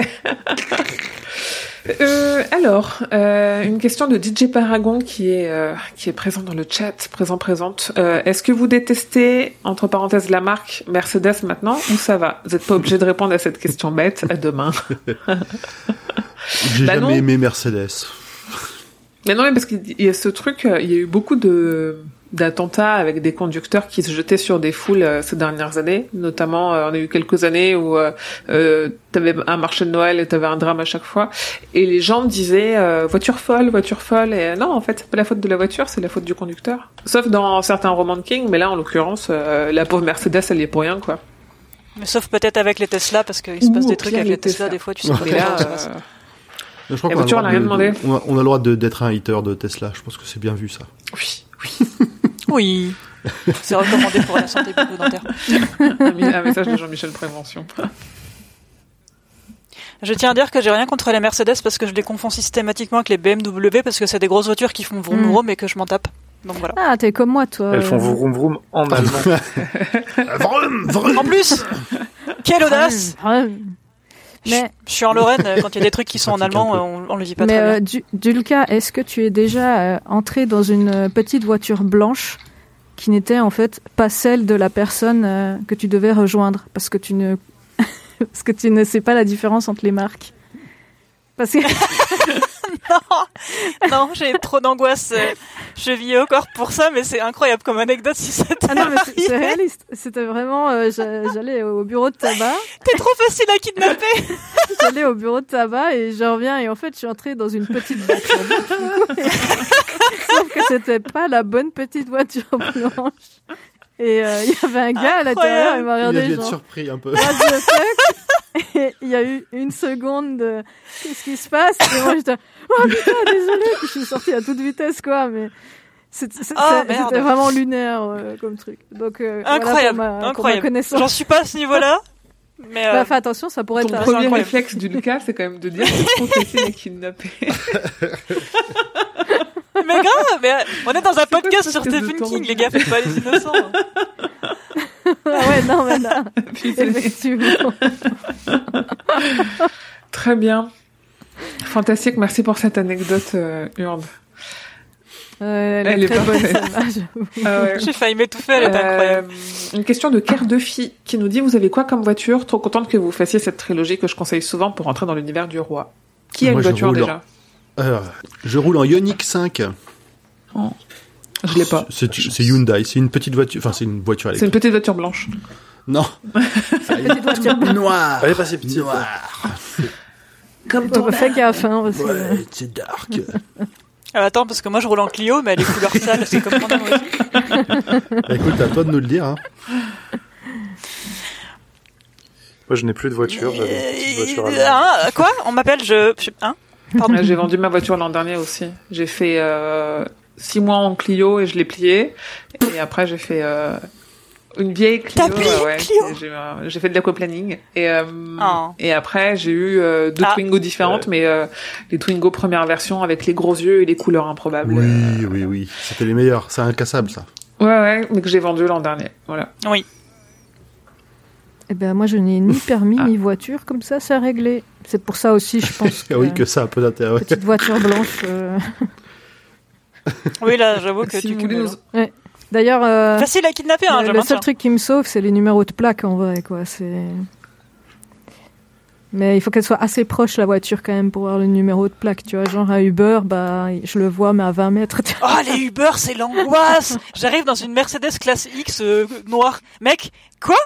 Ouais, mais elles, Et moi, je vais monter dans une BM quand c'est ça, quoi. Non, s'il te plaît. elles sont toutes pareilles maintenant, mais au début, tu vois, c'était varié et je devais vraiment regarder la plaque. sinon Je regarde les plaques aussi. Si j'avais un Uber, j'aurais une voiture jaune ou verte ou je sais pas, un truc Mm. pas courant que les gens savent que c'est moi quand j'arrive, quoi. Ouais, c'est ça. Surtout qu'ils Tu me diras, j'ai un drapeau d'Assassin's Creed sur la mienne. Parce alors. qu'ils mettent, justement, je crois, ils mettent euh, quelle marque c'est, mais ils mettent pas la couleur. Puis moi, je suis là, mais mettez. Mais c'est ça, ils te disent la marque et le modèle, mais ta mère, c'est quoi Ouais, j'ai envie de dire, mais mettez au moins la couleur que je m'en sorte un petit peu. Ils, di- ils disent la couleur, mais la photo Bah après, ne correspond pas. C'est une photo Ah ouais. numérique. Ah bah, parfois, ils te disent encore- euh, ouais, voilà. grise, et en fait, euh, sur la photo. Quand il, quand il connaît rien en voiture, c'est pratique. Donne l'immatriculation, euh, ta tête, je sais pas. Ah ouais, non. Ah, mais c'est horrible. c'est marrant parce que du coup, ça, moi, c'est presque un gros complexe au sein de ma famille. On est très très sport automobile dans ma famille. Tout le monde fait de la moto. on est, j'ai grandi entre Prenant et Manicourt. J'ai passé ma jeunesse sur des circuits et tout. Je suis une quille euh, une quiche intersidérale à reconnaître une moto ou une voiture, alors que l'entièreté de ma famille ma sœur comprise, au son, va te dire quelle euh, marque c'est, quel potentiellement quel modèle. euh, tu vois, toi tu vois à peine une petite lumière au loin sur la route et c'est ah c'est la dernière Yamaha. Tu ok, oui ok d'accord tu le dis. euh, voilà donc c'est autant les voitures que les motos. euh, je je suis une quiche aussi. je soutiens. Alors, le son, par contre, ça, je peux te dire, c'est un tel de la maison ou c'est un tel de la Ah. maison, tu vois. Donc, on en, on en est là, tu vois. C'est vraiment du gros Oui. n'importe quoi. On fait on fait avec ce qu'on a. C'est ça. Euh, pour continuer, une question de Sissioula qui nous dit le Happy Slapper m'a marqué l'idée de pouvoir fabriquer une arme redoutable aussi simplement. Est-ce que vous pensez que c'est pour ça que Bill n'en a pas dans la série? Eh Ah sais oui, pas. effectivement, je l'ai pas dit dans la série, il a pas de, il a pas de, de matraque improvisée Mm. comme ça, qui est une chaussette avec des roulements à billes dedans. Ouais, Mais comment Brady Euh, se bah, fait qui- alors Alors, comment est-ce qu'elle fait? Je sais plus. Je sais plus si elle, euh, Je sais- le Je sais fait, plus si elle. Non, non, elle lui casse la gueule. Hein. euh, Je sais plus si elle a une... Ah non, ah, je sais, avec le. Oui, parce qu'il le faut qu'elle lui enfonce le crâne. En, tu sais, le, Oui. le cadeau de sa fille, le, de sa fille à Ouais. Le bulldog en fou. Ouais, c'est ça, le truc qu'elle avait pris dans son... a Voilà, pris. je me souviens, ça me revient. Effectivement, c'était juste une... Ouais. aucun rapport avec le Happy Slapper. Vraiment... Euh... Ouais. Ah C'est ouais, c'est un, version, un euh, objet Même- bien même contondant. Hein. Ah oui, ça, c'est un bulldog. euh, C'est le truc en fond qui doit faire à peu près cette taille-là, Ouais. avec, tu sais, avec la base bien, euh, bien Ouais. carrée. Ouais, c'est ça. Mais elle a des bras taillés comme des frites, comment elle se laisse ça Bon bref, nevermind. Mais donc ouais, le Happy Slapper, c'est vraiment une saloperie. Hein. N'importe qui peut en faire, c'est très dangereux. Ouais. Mm. Ouais. Hum, Puis ça laisse pas de traces quoi. Pas de traces euh, visibles puisque les billets, bah les roulements en billes ça fait Oui, pas une forme euh, d'objet. tu- euh, Tu manges Pas un comme coup une de barre de- Slapper, barre de t'assurer que t'auras une trace. Hein. Oui, t'auras une trace, mais elle sera moins identifiable qu'une baramine ou un. Ouais. Et D'ailleurs, c'est une manière, euh, ou- je crois que c'est en, en tôle où ils font ça, avec une chaussette, un pain de savon, ça marche aussi bien. Hein. Ou Ouais. une chaussette, un cadenas. Bref, ouais. gardez vos chaussettes aux pieds. c'est mieux. c'est vrai. Tricoter des chaussettes, on est bien. Par contre, les utilisez pas pour aller à piste lapeur parce que ça fait un peu chier Ouais, de si vous détendre les mailles voulez ça. savoir comment tricoter les talons des chaussettes, moi j'ai appris ça sur le Discord de Stephen King France. je sais pas pourquoi je continue à regarder ce salon, et du coup, euh, les, ta- les talons de chaussettes, c'est un délire. Hein. Ah, mais il paraît que les chaussettes, de toute façon, c'est très addictif. euh, Ouais, c'est ça. dans la gueule ou sur les pieds, apparemment. Très bien. Très bien, c'est tout pour les questions Twitter. Ok, on passe à Quand Facebook. euh. Est-ce que tu veux prendre la main Urde? Ah, attends. C'était pas Elle sûr, parle, elle, elle parle avec notre chat. Elle, elle est excusée. Bah Ouais, oui, elle, anime le chat sur Twitch. Alors, Facebook, Ella et Oudan là, ou Eudan là, pardon. J'ai une question, mais c'est peut-être trop tard vu que l'enregistrement a lieu ce soir si je ne me trompe pas. Qu'est-ce que ça fait à Pomme de savoir qu'elle a le Shining? Il y a deux ans, en octobre, vous avez fait des prédictions pendant l'épisode sur Élévation. Pomme avait prédit la mort de la reine Elisabeth, et si je ne m'abuse, ce fut la seule qui se soit réalisée, et de justesse car elle nous a quittés un mois avant la fin de ses deux ans. Avant la fin des deux ans. Bah écoute, elle serait là, je pense qu'elle serait ravie de posséder un, un don pareil. Ah ouais, c'est vrai que c'était assez difficile à je prédire en m'en plus. souviens. Ouais. Hmm, C'était un pari risqué. On en avait donné Bah écoute, euh, Michel je crois. Drucker est toujours là, donc oui, c'est un pari qui peut être très risqué. hein. Oui, bon, lui, c'est- J'allais le dire, entre elle et Michel Drucker, c'était tendu quand même de prévoir un truc. Le combat d'Highlander, là. Euh, Je pense qu'elle sera très contente, effectivement. Et ensuite, nous avons Otwan Ovic qui nous demande Salut le catette, question un poil hors sujet. Connaissez-vous le nombre moyen d'auditoristes sur un épisode du roi Steven? Alors, je pense que c'est Pomme qui a écrit la réponse. Donc on est à... Ouais, Ah, ouais. j'avais pas on vu. est à 1900 environ, mais sont sortis au- 19.00. Hein. 19.00, bien sûr. C'est important. Sont sortis Ah. au début, ont forcément plus d'écoutes que Mister Mercedes sorti il y a moins d'une semaine, mais il a fait la moitié des écoutes totales de notre premier épisode. Un Faites les cinquième, calculs de non votre tête. Je vois un sur cinq, moi. Ah putain, 1 sur 5. Un Ah non, c'est moi qui ai les yeux tout pourris. Effectivement, un cinquième des écoutes totales dans notre premier épisode. Ouais, sachant que en plus, euh, forcément, oui, un, ép- un épisode plus les vieux, plus il a de chances d'être plus écouté que les récents. Et il y a, il y a eu des sujets Des de changements de euh, calcul aussi. Ouais, de mise à jour euh, de l'algorithme, euh, enfin de, de du calcul de stats, oui, enfin des stats quoi, de vraiment euh, Ah, encore Alors, un peu moins sur Acast. deux, trois fois depuis, mais ouais. Un peu moins sur Acast. Mm. Je sais plus à quel moment du flux on a bougé de chez Ocha à chez Acast, et là ça avait fait un gros changement. Donc les Mm. premiers chiffres sont plus très pertinents. Et après oui, il y a toujours des mises à jour pour. euh, en fait, l'idée c'est de pas compter. euh, 50 fois, si on, si on le télécharge 50 fois le même jour, ça va pas compter 50 écoutes, si on est la même personne, de euh, supprimer aussi toutes les écoutes des robots, euh, ce genre de choses. Donc, du coup, c'est Ouais, les autres- En fait, les- euh, on- c'est plus facile, c'est moins facile de gonfler ses stats qu'avant. C'est ça. Et, euh, et du coup, ça fait que Mhm. beaucoup de podcasts, en fait, qui ont une audience à peu près stable ou qui grimpent un petit peu, euh, sur le papier, on a l'impression que les audiences baissent, mais parce que euh, elles sont de plus en plus euh, précises, en fait. Le comptage des audiences est de plus en plus euh, euh, proche de la réalité, et voilà. Mais 1900 euh, par épisode, ouais, dans l'idée, c'est ça. Ouais, c'est c'est pas mal. Après, vraiment, quand on compare aux, aux chiffres des avant qui qui qui qui modifiaient les méthodes de calcul, on avait des chiffres qui étaient euh, vrai, ça, ça faisait plaisir à l'ego, mais qui étaient aberrants. Hein. On, a- Ouais. on est monté à des 10 000 par épisode. Tu fais, pff, Mm. c'est vraiment Mm. c'est vraiment très étrange. Ouais, mais c'était pas-. Ouais, je me souviens, on était, mais c'est pas Mm. possible en vrai, tu vois. Et pourtant, on trichait pas de nous-mêmes. C'est vrai. Oui, on n'a pas acheté euh, 7 euros les livres. Non, mais vous pouvez quand même donner au Patreon de podcast euh, pour un jour, euh, si un jour on veut, on veut acheter Là, ce serait. 7 euros les 1000, vous pouvez. Si veut que c'est pas avec euh, 1900 écoutes par épisode qu'on arrive à générer beaucoup de, de revenus hein? Je vous cache Non, pas que Oh, la, mun- bah, la écoute, euh, la rémunération discute, du hein. podcast, euh, c'est pas encore, euh, c'est pas encore ça que ça. Donc, euh, alors, si vous voulez soutenir notre travail, avec ça. hein. si vous voulez soutenir notre travail, c'est euh, patreon.com slash podcut. Voilà. Oh, il y a Pendant rend Gripsou, euh, c'est ça. Ah, oui, Il est est grave beau en plus. C'est c'est c'est laquelle Oui. de figurine ça Ah, il est grave beau. Il a la tête de Bill. Il a la tête j'en de ai Bill. tellement. C'est la. Il a vraiment la tête de Bill. Ouais. Oui, la tête de Bill. Mais je crois que j'ai, je crois que j'ai des autres pièces. J'ai, mais si j'ai, j'ai, il y a des Ah trucs oui. interchangeables, je crois. Mais si j'en ai, elles sont dans le Tardis et le Tardis, il est au fond là-bas. Et flemme. Mais je sais plus quel modèle c'est. Ça me dit quelque chose parce que j'avais hésité. à Oh, l'acheter. Zu qui dit mettez 5 étoiles et un Et commentaire sur Apple Podcast. Et il a, il a, il a un type de petit filou. Il dit et si vous allez dans une Fnac ou un Apple Store ou un Carrefour, faites-le sur tous les appareils présents. Ah. Ah, pas mal ça. Il est trop beau ton bien Gripsou. joué. J'en ai encore un là-bas. Mais il est juste normal. Une peluche, Ouais, euh, j'en ai plein, une- j'en ai une plein. plush là euh, avec la bouche ensanglantée. Euh... Elle, elle est trop cool. Est Oui, trop je la voulais celle-là. Alors c'est mon anniversaire le mois prochain. Ok.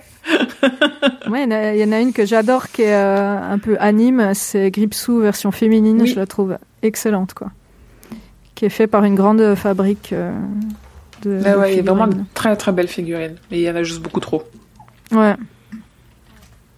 Et au début, elle était que en kit, donc que tu dois faire toi-même les couleurs et tout. Donc Ah ça, oui. je voulais pas le faire, mais depuis quelques temps, elle est en en, version peinte. elle est en, en Mm. version PVC quoi. Mais elle est un peu chère, donc euh, ça pique. Question suivante. Euh, Oui, pardon. Donc je continue. Salut à l'équipe. Rien à voir avec ce livre que je n'ai pas encore lu. Mais si vous pouviez avoir une suite ou un préquel à un King, ce serait quoi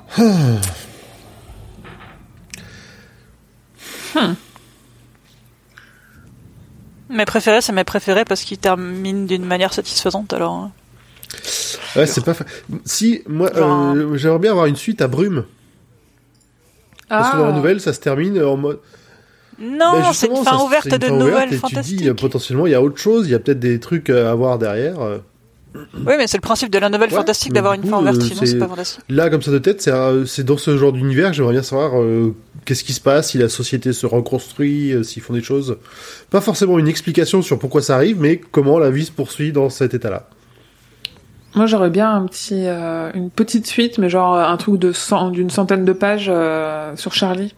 Ouais, ouais. Mais avec un truc qui a, qui a un intérêt, hein, pas, Mm.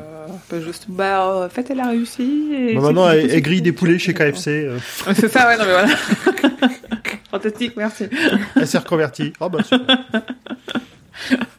En même temps, elle, elle a le record de, Euh. de poulet grillé à la minute, hein. Ah bah, elle peut, elle, elle peut débiter, c'est sûr.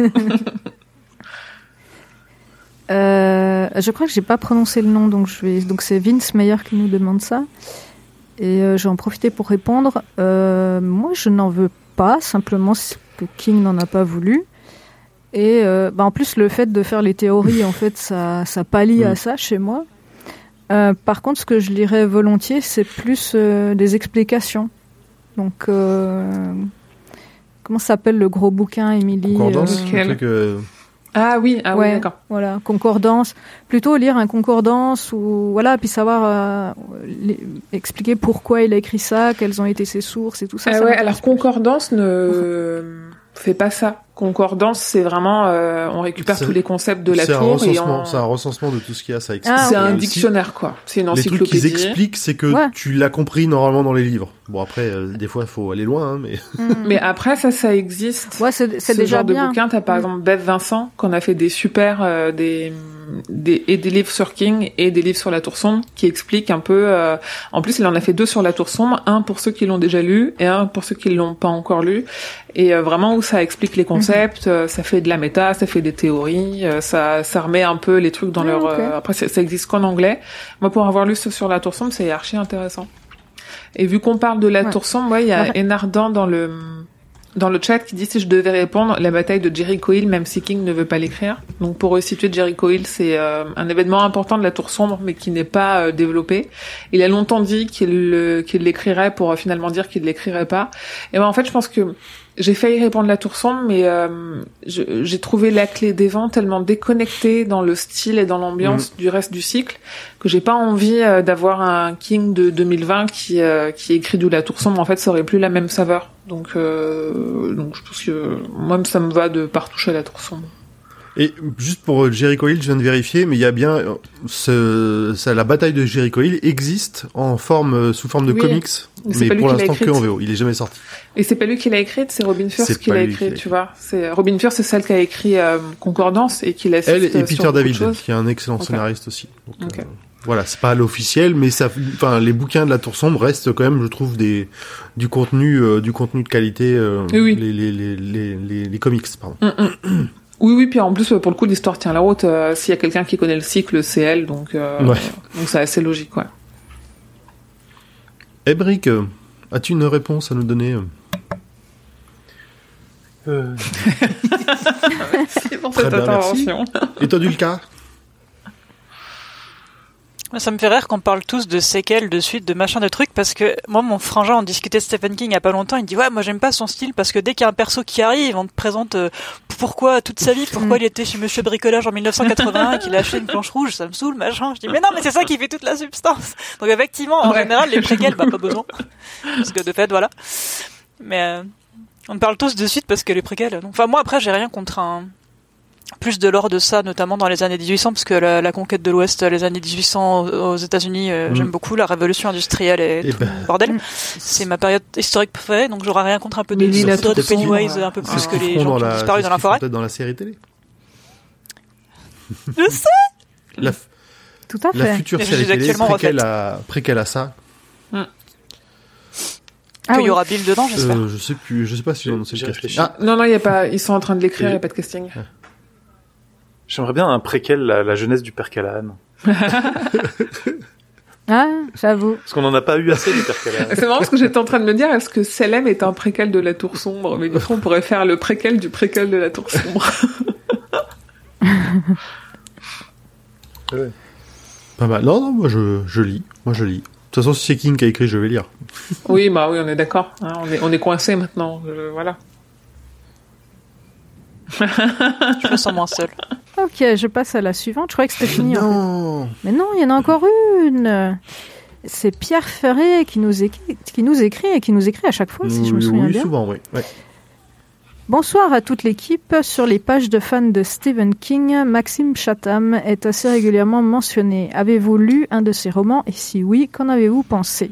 Merci pour vos réponses, pour le podcast. Bonne continuation, longue vie et prospérité, que vos journées soient longues et vos nuits plaisantes.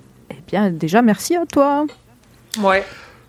Et je laisse mes camarades. J'adore Amy je, qui- je laisse mes camarades, mes camarades répondre parce Alors, que. Amy, elle a pas l'air chaude. Euh, moi, j'ai, j'ai, j'ai un volume, mais je l'ai jamais lu, mais j'aimerais bien le lire, mais je lis pas assez. Bah, donc voilà, ce sera vite. En fait, c'est une comparaison qui me fatigue parce que c'est encore euh, eh ben, Stephen King il fait de l'horreur, Maxime Chatham il fait de l'horreur, bah du coup c'est le Stephen King français. Non, en fait, à part euh, à, à part écrire euh, vaguement le même genre parce que l'horreur est multiple et King ne fait pas ça et Chatham ne fait pas que ça non plus. Hein, euh, le style n'a absolument rien à voir quoi. Chatham, les personnages sont pas construits. euh, c'est euh, moi j'en ai lu deux de Chatham. Non. Le premier m'est tombé des mains. Le deuxième, j'ai passé euh, la deuxième moitié. Je me souviens de le Camara, on en parlait, euh, le signal pendant que je le lisais.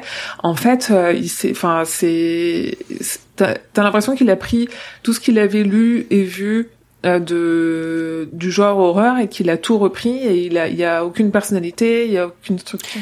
L'asile d'Arkham, je m'en suis pas remise. C'est un truc de ouf. C'est un truc de ouf. Genre, dans, dans le signal, il y a une, une, une dame qui est internée dans un asile. Et genre, quand on t'explique que le personnage principal va aller à l'asile pour rencontrer cette dame, genre, c'est genre la dernière phrase ou le dernier mot du chapitre, c'est l'asile d'Arkham. Ouais. Comme dans Batman. Et toi, tu Ouais. regardes le truc, tu fais. J'ai mal lu. Ah, il fait, Ah. il, il a peut-être tendance Eh, à faire trop de rêves. Moi, j'ai, j'en ai lu plusieurs. Alors, le signal, je l'ai pas lu encore. Je l'ai, euh, mais je l'ai pas lu. J'ai lu, Bah, le signal En a fait, tellement de rêves qu'il se perd, Ouais. il se, il se perd dans j'ai, le j'ai signal lu euh, un, un- une Il secte se que j'ai bien aimé, qui était plutôt, euh, plutôt cool. Bon, alors faut, faut, faut pas avoir peur des, des, des insectes, hein, autant vous le dire tout de suite. Euh, Ouais, et euh, j'ai j'ai, j'ai commencé, j'ai pas fini la, la série un peu plus young adulte qui s'appelle L'autre monde que je trouve très bien. Alors j'ai pas fini et puis c'est, euh, pour le coup c'est un peu dark pour du young adulte. Hein. Euh, donc euh, j'ai lu les trois ou quatre premiers. Il faut que je prenne le temps de lire la suite parce que j'avais vraiment beaucoup aimé l'univers.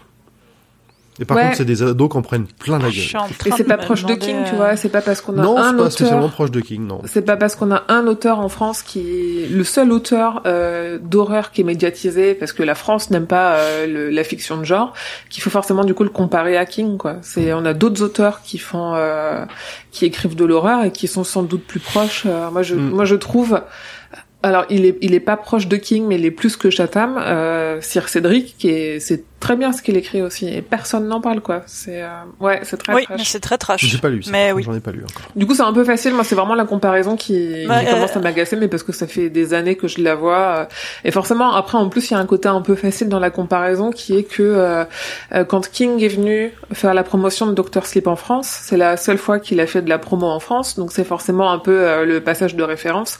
Quand il est, euh, quand il a fait la soirée au Grand Rex, il l'a faite avec Maxime Chatham en fait, en animateur. Donc bah oui, bah voilà, on a. Oui, bah Ah. Chatham, c'est un peu aussi un, un fan euh, pro, un fan très très très très vocal de. Oui. Bah, c'est le carrément. seul auteur d'horreur connu en. France, quoi. Mm. Donc, euh, donc forcément, à partir de là, euh, tout le monde le compare.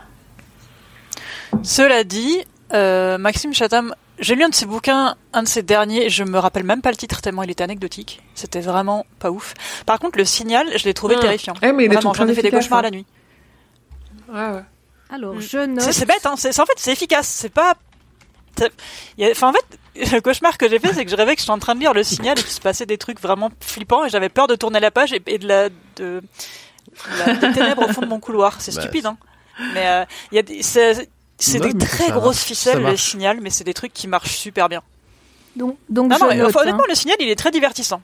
Il est, comme- une fois que t'as passé le, euh, je fais 47 refs à la pop culture par euh, chapitre, une fois que tu Mm. mets ça de côté, le signal, je le trouve très efficace. Ok. Et Sir Cédric, je le trouve un peu trash, euh, gore, euh, un peu à la Masterton Ouais, en mieux écrit. Masterton, pour le coup, j'en ai lu quelques-uns aussi, et là, c'était vraiment du trash pour du trash, euh, des trucs genre euh, le genre Ah, mais lui, il est Tengu, trash c'est à tous les niveaux, genre. dégueulasse. Tengu, mais Tengu Le premier chapitre, je crois qu'il y a une meuf qui se fait violer, elle se fait, elle sort à poil dans son, dans sa maison pour zéro raison parce qu'il aime bien créer du porno, Masterton. Et je crois que le mec prend la meuf et la casse en deux, lui casse la colonne vertébrale et la laisse sur son ouais, genou je et la laisse agoniser comme comme Bane dans Batman, quoi. ouais, Oh, Tengu, il est d'une le- violence. Le, le tueur, tu, tu sais pas pourquoi, quasiment il tous te dit, il a genre un, je sais plus, genre un ressort dans l'urètre, enfin des trucs, mais vraiment, il y a des moments, t'as des détails, tu fais, oh Oui, c'est gratos. Ou la statuette enfoncée là où je pense, euh, avec la meuf qui fait des trucs avec du bandage avec les cordes. Enfin, il y a rien là, qui va avec Masterton. Il C'est un qui style, je- j'en ai lu un deuxième qui m'avait un peu plus plu, je crois que c'était J'aime beaucoup, hein, mais, euh, je crois qu'il a fait, c'était genre une... c'est, Ah, je l'ai acheté à mon c'est, frère là euh, pour Noël, le, le, le portrait de Dorian Gray, en version encore plus, sale, qui était pas mal. Mais euh, ouais, on, on- là, on, Mais mon frère aime bien Masterton, il aime pas King, mais il aime Masterton. totalement différent. Il y en a des Là, très on bons. est sur de sur ce que j'appellerais vraiment de l'horreur pure avec des détails très gore, des trucs euh, sales de, de partout. Ah, il y a des trucs Masterton, je, l'avais lu dans le train, euh, un des Manitou, les Manitou ils sont de qualité euh, Mm. vraiment inégale et euh, relativement nulle, mais c'est rigolo à lire au second degré. Mais il y a des descriptions d'un Manitou, j'étais dans le train, je te jure. J'étais à deux, à un moment, j'étais à deux doigts de me sentir vraiment très mal et de tourner de l'œil. Et il y a quelqu'un qui, qui m'a interpellé à ce moment-là dans le train et qui m'a vraiment sauvé du, du passage où t'as une fille qui se fait couper en deux par une vitre dans une baignoire et sa sœur essaie de la sortir de la baignoire et il y a que la partie haut du corps qui va, enfin, avec tous les détails. Et Masterton, quand il te décrit un truc dégueulasse, t'as Ah le oui, son, oui. l'image et l'odeur. Quand les intestins se répandent sur le sol, t'as tout. Mais cela dit, Masterton, il a écrit euh, Apparition qui est super cool et euh, celui qu'on aime bien avec mon frangin, je me rappelle plus du nom. Ah, le démon, le démon des morts. Il est pas mal non plus celui-là. Ceux-là, ils sont bien écrits. Que sur le Masterton, t'en prends 6, 7 et il y en a un qui est bien. Et les autres, vaut mieux rire Ouais. en les lisant, mais ça reste divertissant, mais c'est pas de la Si, littérature. ça en est, mais c'est différent. Ah, c'est de la littérature de gare que tu jettes sous le train quand t'as fini. Voir, tu t'essuies les fesses avec, euh, parce qu'il n'y a pas de papier avec la SNCF, mais c'est à peu près tout. Euh, Très Je bien. l'abandonne sur le fauteuil pour le, pro- pour le prochain passage. ouais. Moi, j'y ai pensé. Ah oui, trigger warning, du coup, euh, trigger warning de l'épisode, dans la mesure où on a mentionné Masterton, faites une liste exhaustive euh, de y a- il y a 5 de quoi pages. On a de quoi voir venir. Je suis désolé, je Euh, me suis laissé Eh ben, on a fini les questions Facebook. On- il nous reste les questions Insta et on aura fait le tour. Je vais les prendre. La première de Ogra, qui est avec nous dans le chat. Je sais pas si elle est toujours là. Si vous deviez créer votre propre site de rencontre façon le parapluie bleu- de débit, comment appelleriez-vous votre site? C'est compliqué, ça. Euh, bah, Il y aura un truc avec des pelotes. moi, ça serait un truc. euh, Un site dans le même genre, euh, en truc anonyme sans, sans, sans censure, où euh, on créerait juste un site de rencontre euh, ou de discussion comme on en Un site de rencontre pour les fans Snapchat. de. Mais du coup, quel nom pour lui donner? Les, So- Ah bah on peut l'appeler sous le parapluie. les- À, à l'ombre de la tour sombre, euh, genre les truc comme fidèles, ça. non, les fidèles. euh, Ah, ça sonne bien Non, comment vois, dire pour reprendre la quel, mécanique. quel mot euh, Sous le parapluie, à l'ombre de la tour sombre, La- quoi, tu vois. Ouais. La pièce cachée de la tour sombre. Ou le, pièce. le chapeau des Sous le prénoms, lit de quoi, Brady. vois, ça, euh, Le chapeau des prénoms. La porte de derrière de la source sombre. Ça, c'est la version kinky du site de rencontre. Ah oui. euh. Ah. Ah ouais, pas mal. ah, je- ah, Ah, ça, Ah, c'est bon, c'est vendu. On l'a. Ok, très bien. Va- je pense qu'on va s'arrêter là, ça va devenir dégueulasse. Les Vous lumières. trouvez plein de monde. Par contre, je garantis pas qu'ils soient réactifs. Ils sont un peu- tous un petit peu morts à décomposer, mais il y aura du monde. C'est marrant comme une question. En pièces détachées. Une question gentille. Prends un virage. euh, Ah non, ah non, non, non. Arrêtez, arrêtez de m'inviter, c'est dangereux. Kinky, l'app de rencontre pour les fans de King. Oh, joli. Ah, et pas mal. Le Ah, le chant de rose, c'est pas mal non Le plus. Mais de les égouts, rose, je peux, ah, les égouts, je. Bah, je comment on peut répondre sans être dégueulasse. Ouais. Hmm. Sur le chat, nous, c'est notre histoire. hein. Ça, Question suivante de Antoine Abbaye. À choisir, vous êtes plutôt Mr. Mercedes, imposant, efficace et un peu austère, Miss Austin, so british qu'on adore et qu'on déteste, ou Jean-Michel Pigeot, qui aimerait être classe mais qui est meilleur pour faire des baguettes de pain pas trop cuites s'il vous plaît?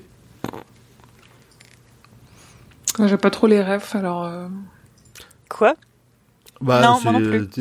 La, la voiture, la Mercedes, voitures, c'est hein. l'allemande, donc elle est grosse, elle est efficace, mais bon, elle, elle sourit pas beaucoup. C'est ça. Ah, et Austin. Miss Austin, parce que c'est anglais, euh, voilà. Ah. L'Austin, ouais.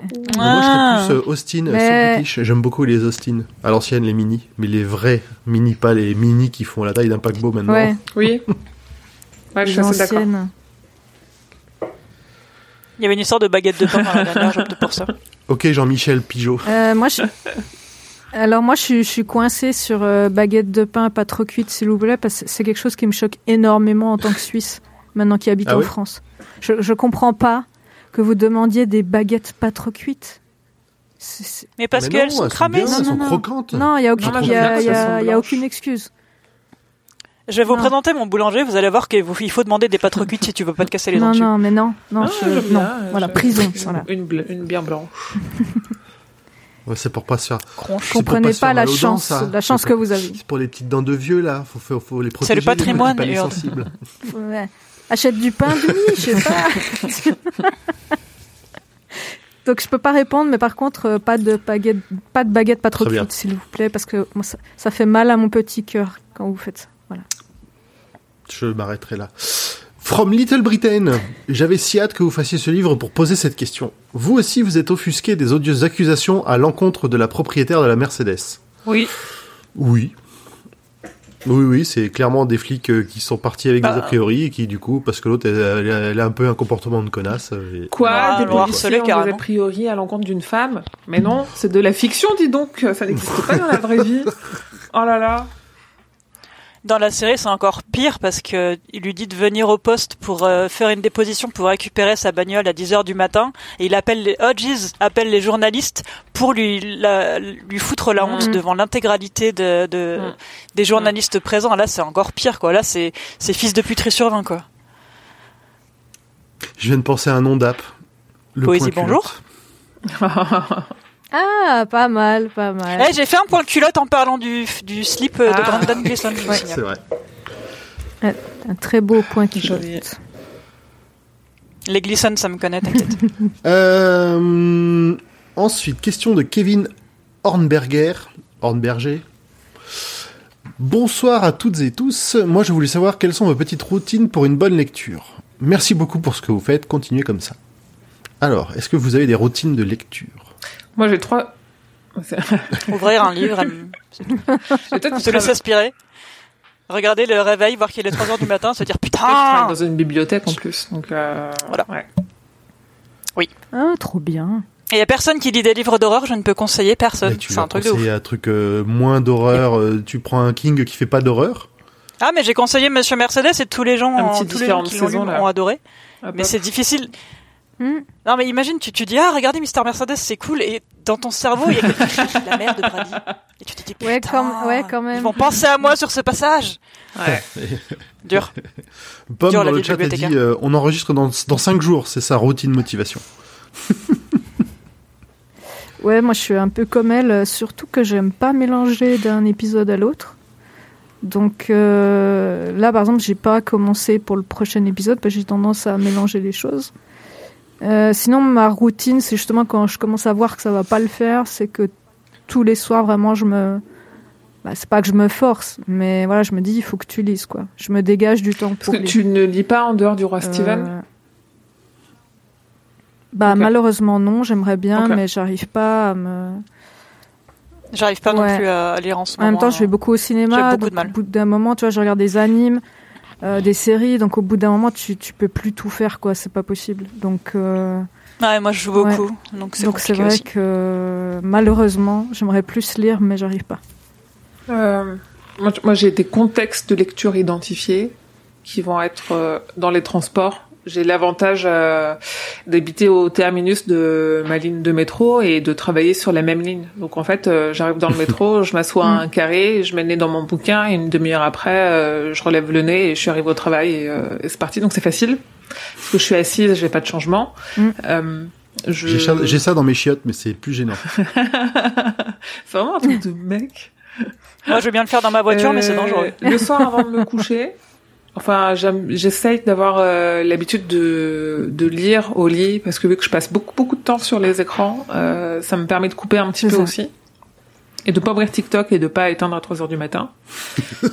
et, euh, et, je- et de plus en plus, là en fin d'année 2022, j'ai lu plein plein de livres que j'aimais beaucoup, que j'avais envie de terminer. D'ailleurs, je vous conseille euh, Là où chantent les écrevisses et La Servante écarlate que j'ai vraiment dévoré. Mm. Et en fait, le midi au boulot, euh, j'allais déjeuner solo dans un restaurant juste pour avoir le plaisir de d'être en tête à tête avec mon bouquin et, euh, et de lire quoi. Après, euh, après voilà, vu que j'ai toujours ma cobo sur moi, euh, euh, je peux lire en faisant la queue, en fonction quoi. C'est euh, Ah ouais, depuis que je lis sur mon téléphone, je lis n'importe quand. c'est ça, hein.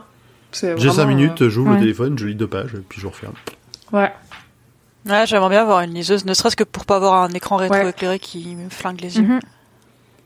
J'ai lu Zola sur mon téléphone hein, et, et Hmm. Bah, moi, je lis Madame tout ce Bovary. lit pour le roi Oh, Steven. donc, je, euh, je suis déter, téléphone. mais Comme ça, je prends les notes. euh, Ouais, parce que toi, t'as les notes en plus. non, moi les livres Ouais. papier, j'ai du mal à m'en défaire. Mais j'aimerais bien avoir une liseuse, Bah ouais. ne serait-ce que pour le, le confort. Bah ouais, quoi. et puis tu pars en vacances En avec cas, 50 euh, bouquins et t'en ouvres un en fonction de ton humeur, quoi. Bah c'est ça. J'avais chaque fois que je pars en Grèce, j'ai genre euh, parce que ma mère habite, habite là-bas et du coup j'y vais de temps en temps. À chaque fois j'ai un, un kilo, un kilo et demi de bouquins sur une valise qui est limitée en poids, tu vois. Ça fait un peu chier. Ah bah, prendre liseuse alors, Mm, ça vaut clairement. vraiment le coup. Bah ouais. Émeric. Moi, c'est le livre de Ah oui, c'est vrai. qui m'a permis de, Mm. qui me permet de, de lire pendant que je fais la vaisselle. Ah mais grave. C'est Mm. génial. Dans les transports, euh, À vélo aussi. n'importe Tu où. lis à vélo. à, Ouais. à vélo. Mais euh, ouais, ouais, non, c'est ça, ça m'a per- ça me permet de, de caler des temps de lecture parce que comme euh, comme Urde, le, le- les autres sources de distraction euh, et de de- d'évasion dans des mondes imaginaires prennent aussi énormément de temps, quoi, Mm. finalement. Mm. Et euh, quand j'étais plus jeune, je- enfin quand j'étais plus jeune, ouais, quand j'étais ado, libre de toute responsabilité, libre de faire tout ce que je voulais, je, je lisais compulsivement des bouquins un peu partout, n'importe quand. Et Mm. à l'arrière de la voiture, euh, pendant, pendant les réunions familiales, ou quand je J'ai fait ça pendant les vacances. pendant hein. des heures. Genre, euh, la télé qui tourne toute la journée euh, et où en fait tu passes ta vie à, regarder des best-of euh, de Noël à la télé. Euh, moi, je suis dans un coin euh, du canapé avec ma lisseuse, quoi. Parce que pff, Pendant la 20e rediffusion Mhm. de Ah, Disney l'enfer. Ouais, c'est ça. Il y a Pomme euh, qui confirme euh, ce que tu dis, Emric, et euh, donc en audio. Et c'était assez rigolo parce que pour l'épisode de- d'avant, elle était venue me voir à Strasbourg et bah, quand elle avait beaucoup de temps à marcher, bah, elle écoutait et était ah je suis là et tout. C'était trop, c'était vraiment trop marrant quoi. Et juste un truc à rajouter, c'est vrai que moi depuis que je prends plus les transports, disons plus de 10 minutes, c'est vrai que c'est aussi ça qui a mis la, un peu la, la fin à, Mm. à beaucoup de lectures.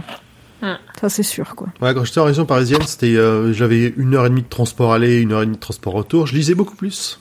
Bah ouais. ça. Et c'est vrai Bah que j'ai oui, eu c'est une, grosse ça. période où, euh, à partir du moment où on a déménagé en région nantaise, où j'avais plus ces transports en commun, donc du coup, je me, fais- je me, je me, je m'accordais plus cette- ce temps de lecture parce qu'il y avait toujours autre chose à faire, Mm. euh, l'ordinateur, euh, la télé, des, des trucs comme ça.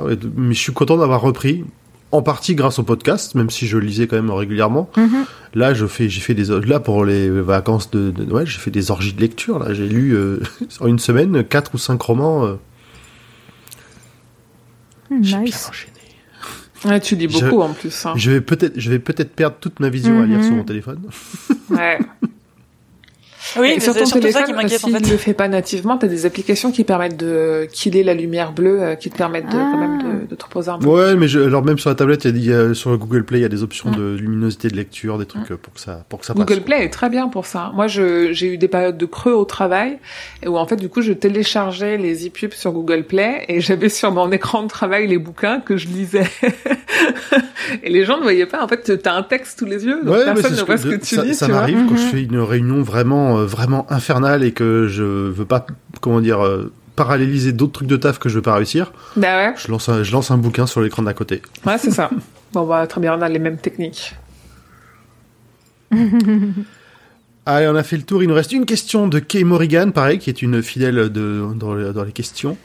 Bonjour ou bonsoir, j'espère que vous allez bien. Comptez-vous faire des épisodes hors série sur les romans de Tabitha ou des Fils King?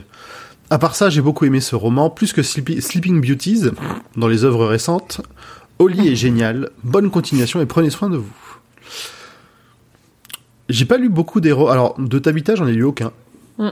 Ils, ont, ils sont parus en hein. France? Ils sont parus en France? Euh, oui, il y en a qui sont qui ont été traduits. Ah ouais. C'est pas c'est pas le même genre et Owen c'est pas le même genre non plus. Il y a que Joel. euh, Hmm. On Bah en si, a jamais Owen. parlé. Owen, il a fait quoi?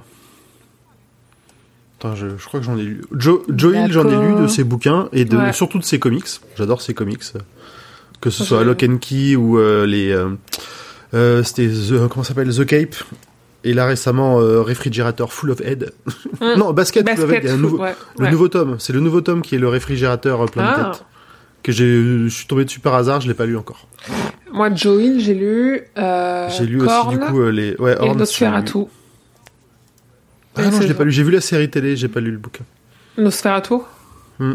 Ouais, je l'ai lu, il était vraiment très bien. Moi, j'ai beaucoup aimé ce qu'a fait Joel et je me dis, il faudrait euh, que je... En fait, là, tu vois, j'avais oublié, il faudrait que je prenne le temps euh, d'en lire d'autres. Mais Ouais, on n'en a jamais parlé, euh, d'en parler. euh, Enfin, je pense qu'on a déjà tellement à faire avec King qu'on s'est pas posé la question Ouais, de que se rajouter impo- d'autres auteurs et poser autres. des, euh, que si, si on tombe sur un roman qu'on a tous lu ou qu'on est plusieurs à vouloir faire, ça pourrait être quand même un truc intéressant à voir. Comparer peut-être un peu les, les styles entre, entre, entre eux, mais euh, Mm. effectivement, c'est pas quelque chose qu'on a, qu'on a fait jusque-là. Mm. Je sens que rien qu'à l'annonce de, à évoquer, euh, ah, on en parle bientôt d'un watchlist. On ira Tabitha dès qu'on a fini Steven, dit Pomme. Jamais. Ah. Ouais, voilà. Ouais. Good luck. D'ici 300 Ouais. ans, on va pouvoir commencer à attaquer. Ok. Enfin, je dis on, Bon, après, euh, quand ils font des collabs ou des trucs comme ça, on a l'occasion d'en Mm. parler vite fait, donc c'est déjà pas mal, bah, je trouve. Sleeping Beauties, justement. Voilà, ouais. C'est pas toujours pour le meilleur. Est-ce qu'on a fait euh, un King avec Joel Je crois pas. qu'il Hein a écrit, a quoi avec lui? Euh, plein gaz et dans les hautes herbes, on a, on a fait aucun. Non. Ah, on dans a les hautes fait... herbes. Ah si, dans les celui-là. herbes, on l'a fait dans les autres herbes. Ah, on l'a fait. C'est ce ok, que j'étais en train de me dire, j'avais vu le film. Très bien. Si, si. J'avais vu le film Ah, j'avais oublié que Joey avait participé à celui-là aussi. Mm, mm. Ouais, c'est vrai. Donc oui, on en a fait un peu des deux déjà. C'est ça. Est-ce que Tabitha a participé à un roman de King? Non, À part le fait qu'elle lui ait sauvé la vie euh, et la carrière. euh. non, pas du tout. Tabitha, pour l'anecdote, euh, parce que Pomme parlait de watchlist dans dans euh, dans le chat. Watchlist, c'est euh, un podcast de reco euh, du label Podcut où on fait et des recos de choses à voir qui sont dispo en streaming et des recos de choses à lire dans le dans ce qui s'appelle Choix-Pitre. Dans Choix-Pitre, on a parlé est-ce que c'est dans Choix-Pitre Ah non, c'est pas dans Choix-Pitre. Enfin bref, avec des gens du label Podcut, on a parlé dans Multimorphose, qui n'est plus chez nous, euh, de Blackwater. Euh, Et Blackwater, il a été très rapproché de King. Et euh, un des rapprochements, c'est que l'auteur, euh, quand il est mort, il y a un bouquin qu'il n'avait pas terminé, et c'est Tabitha King qui l'a terminé. Voilà. Sinon, c'est le plus proche que tu peux trouver euh, Tabitha du travail de King, donc c'est même pas direct, quoi. Mais c'est tout. Ok. Eh ben, on a fait le tour de tout. Ça y est, on a terminé. Yay Presque. Presque. Il reste, il reste un, un, un petit, un petit, une petite bafouille. Ah, la petite on en a déjà fait, on l'a déjà fait pas mal pendant le. Qui sera le petit bafouilleux alors? Eh ben, c'est celle qui l'ouvre. Ah bah non, Et moi j'ai et Ah, déjà fait la pub du Discord, j'ai déjà fait la pub du Patreon, Bah, j'ai fait la pub de Watchlist, j'ai fait la pub de la 19e palabre. Euh, comment vous dire? Allez, je, je, je peux, je peux m'y, co- je peux m'y coller Vas-y. si vous le voulez. Nous rappelons donc que, que le Roi Steven est un podcast du label Podcut et que vous pouvez soutenir le label et par extension donc le podcast euh, en donnant des sous au Patreon, patreon.com slash podcut. Ça démarre à 1 euro, c'est le prix d'un... Ce n'est plus le prix d'un pain au chocolat puisque le pain au chocolat... Depuis longtemps. Oui, euh, oui, c'est- de- j'allais dire, euh, pas un chocolat à un euro, ça fait longtemps. vieille hein. rêve, moi, j'avoue. À 15 centimes. Ouais, j'allais Non, dire. il est- il est- oui, à partir d'un euro. Et, euh, et puis après, bah, il y a, il y a 23, 20 et quelques autres podcasts à découvrir. Et puis, euh, et puis on peut aussi retrouver tous ces podcasts-là sur Podcast en studio. Et Dulcamara, du coup, si tu veux. On t'appelle Ah oui. Dulca depuis tout à l'heure, mais si on te cherche, c'est Dulcamara avec deux R. C'est ça, Dulcamara comme la plante, mais avec deux R. Plante qui veut dire douce amère, et Mm. je trouve que ça me va plutôt bien. Oh, Euh, mais à la base, ça- vient d'un jeu vidéo. Hein. C'est pas y a rien de poétique. J'ai, je suis une grosse nerd. C'est pour ça que t'es là, turbo hein. nerd. Euh, oui, tout à fait, tout à fait. Et si vous ne m'invitez pas euh, quand vous ferez ça, je pense que Ça je vais casser des trucs, trouver vos adresses et voilà. Bref, alors. Euh, ma pub à moi c'est bah je suis trou- trouvable sur tous les réseaux euh, sous le nom de Dulcamara avec deux R. Je fais des BD qui sont en général des trucs de pop culture très majoritairement des jeux vidéo qui me plaisent. Je fais également des émotes Twitch, je fais des badges Twitch maintenant. Je fais à peu près tout ce que vous voulez du moment que vous me payez euh, d'un point de vue dessin graphique, cartoon, etc. Il faut aimer le style cartoon par contre. Et euh, ouais, bah je, En, règle générale, je, vous pouvez me retrouver dès que je joue à un jeu vidéo, euh, je vais le dessiner jusqu'à ce que mort s'en suive et que ton unit euh, survienne. Et euh, ouais, bah, retrouvez-moi sur les réseaux euh, avec les liens que Pomme aura mis. Je suis sûre. On y veillera. Et si jamais je tricote aussi, venez, on est bien. Venez sur Je le Discord, vois. on discute tricot et. euh, Le Discord C'est le chat le plus actif hein, du, du Discord. C'est abusé. Il y a des promos sur le fil en ce moment. Qu'est-ce que tu veux que je te dise Ouais. 10 Vraiment, pelotes euh, achetées, 10 offertes. Il y a un pistolet rose sur les deux qui est, qui est tellement, euh, j'ai même tellement les deux pieds dans la laine que je, la- elle m'arrive là, quoi. Genre, quand j'ouvre mon placard, la laine vient à ma rencontre. Heureusement que c'est pas lourd, quoi. Vaut mieux ça que collectionner les haltères ou les, les boules En fait, c'est fonte. Knit France. Mais ouais. pas France, quoi. Eh, je voulais, je voulais qu'on appelle le, le chat. Mister Mercerie, quand même. Ah oui. Tu- en vrai, tu pourras. Donc je, Je te, je j'avais donne l'autorisation de leur nommer. Parce que de toute façon, j'y parle pas dans ce chat. je, j'ai juste précisé pour ceux qui savent pas, donc c'est sur le Discord de Ouais. Stephen King France. Voilà. Ah, j'ai fait aussi des trucs pour euh, pour la page euh, Stephen King Oui. France, des petits Pennywise, des filigranes, des emojis pour le Mhm. Discord. Euh, Si vous avez des emojis et des emotes Twitch et des stickers à faire, contactez-moi. J'adore faire ça, surtout pour de l'argent. Mais en vrai, j'aime vraiment beaucoup faire des stickers et des. des elle le fait très bien. euh, vraiment beaucoup. Je Mm. confirme. Merci. Oui, parce que Urde aussi est passé par là. Petit chat Bob. Parfait, merci. Donc voilà. C'était une pub qui, en- je suis encore partie non, non, en digression, pas du suis tout. Euh, bon bah écoutez, je crois que ça va être le moment de se dire au revoir. Mhm. Merci le chat d'être venu euh, nous, re- nous, nous, nous suivre dans nos aventures aussi nombreux et nombreuses. Bah oui, merci de votre fidélité. Sur. Twitch. Et puis on se dit à dans, à dans un mois. Est-ce qu'on a le droit de, de dire le prochain qu'on lit Ah bah ou oui, oui, tout à fait. Bah vas-y, t'es parti. J'avoue, tout le monde s'attend. Ah, euh. Je crois que je suis un peu lente euh, comme d'habitude. Euh, ce sera Carnet C'est Noir, ça. c'est ça? Donc la Le suite, euh, voilà, la suite de celui-là euh, que j'ai commandé et qui est assez gros vu qu'il fait un petit coussin pour mes chats. Ah bon Donc euh, voilà. Bon, il paraissait moins gros que le premier. Je peux me tromper. Non, mais j'ai un de mes chats, il aime bien les coussins libres. Donc euh, voilà. Allez, merci tout le monde. Merci. Et bye bye. Merci Salut, à tous. bonne soirée, bye bye. Bonne soirée, des bisous. Au revoir. Bye bye.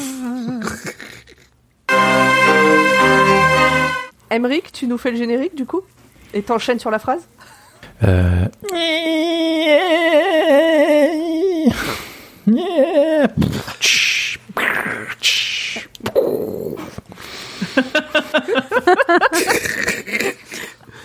Incroyable.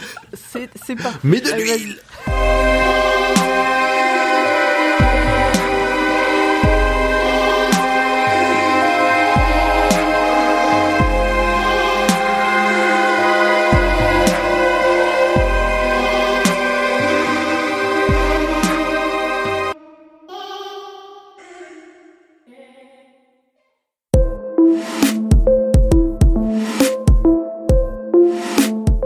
c'est Emily. Merci pour votre écoute de cet épisode du Roi Steven. Si vous aimez King et que son actualité vous intéresse, je vous propose d'écouter également la Gazette du Maine. C'est le podcast que je fais et dans lequel je vous tiens au courant de ce qui va être publié, des dernières informations sur ce qui est en cours d'adaptation, de ces nouvelles interviews ou des autres sujets qui le concernent deux fois par mois en moins de 10 minutes. La Gazette du Maine est disponible sur toutes les plateformes, alors je vous dis à bientôt j'espère. Que vos journées soient longues et vos nuits plaisantes.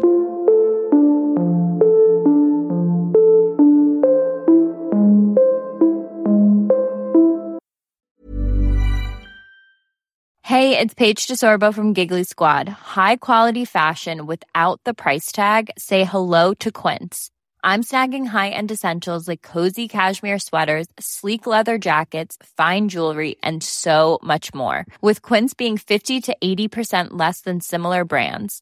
And they partner with factories that prioritize safe, ethical, and responsible manufacturing. I love that. Luxury quality within reach. Go to quince.com slash style to get free shipping and 365 day returns on your next order. Quince.com slash style.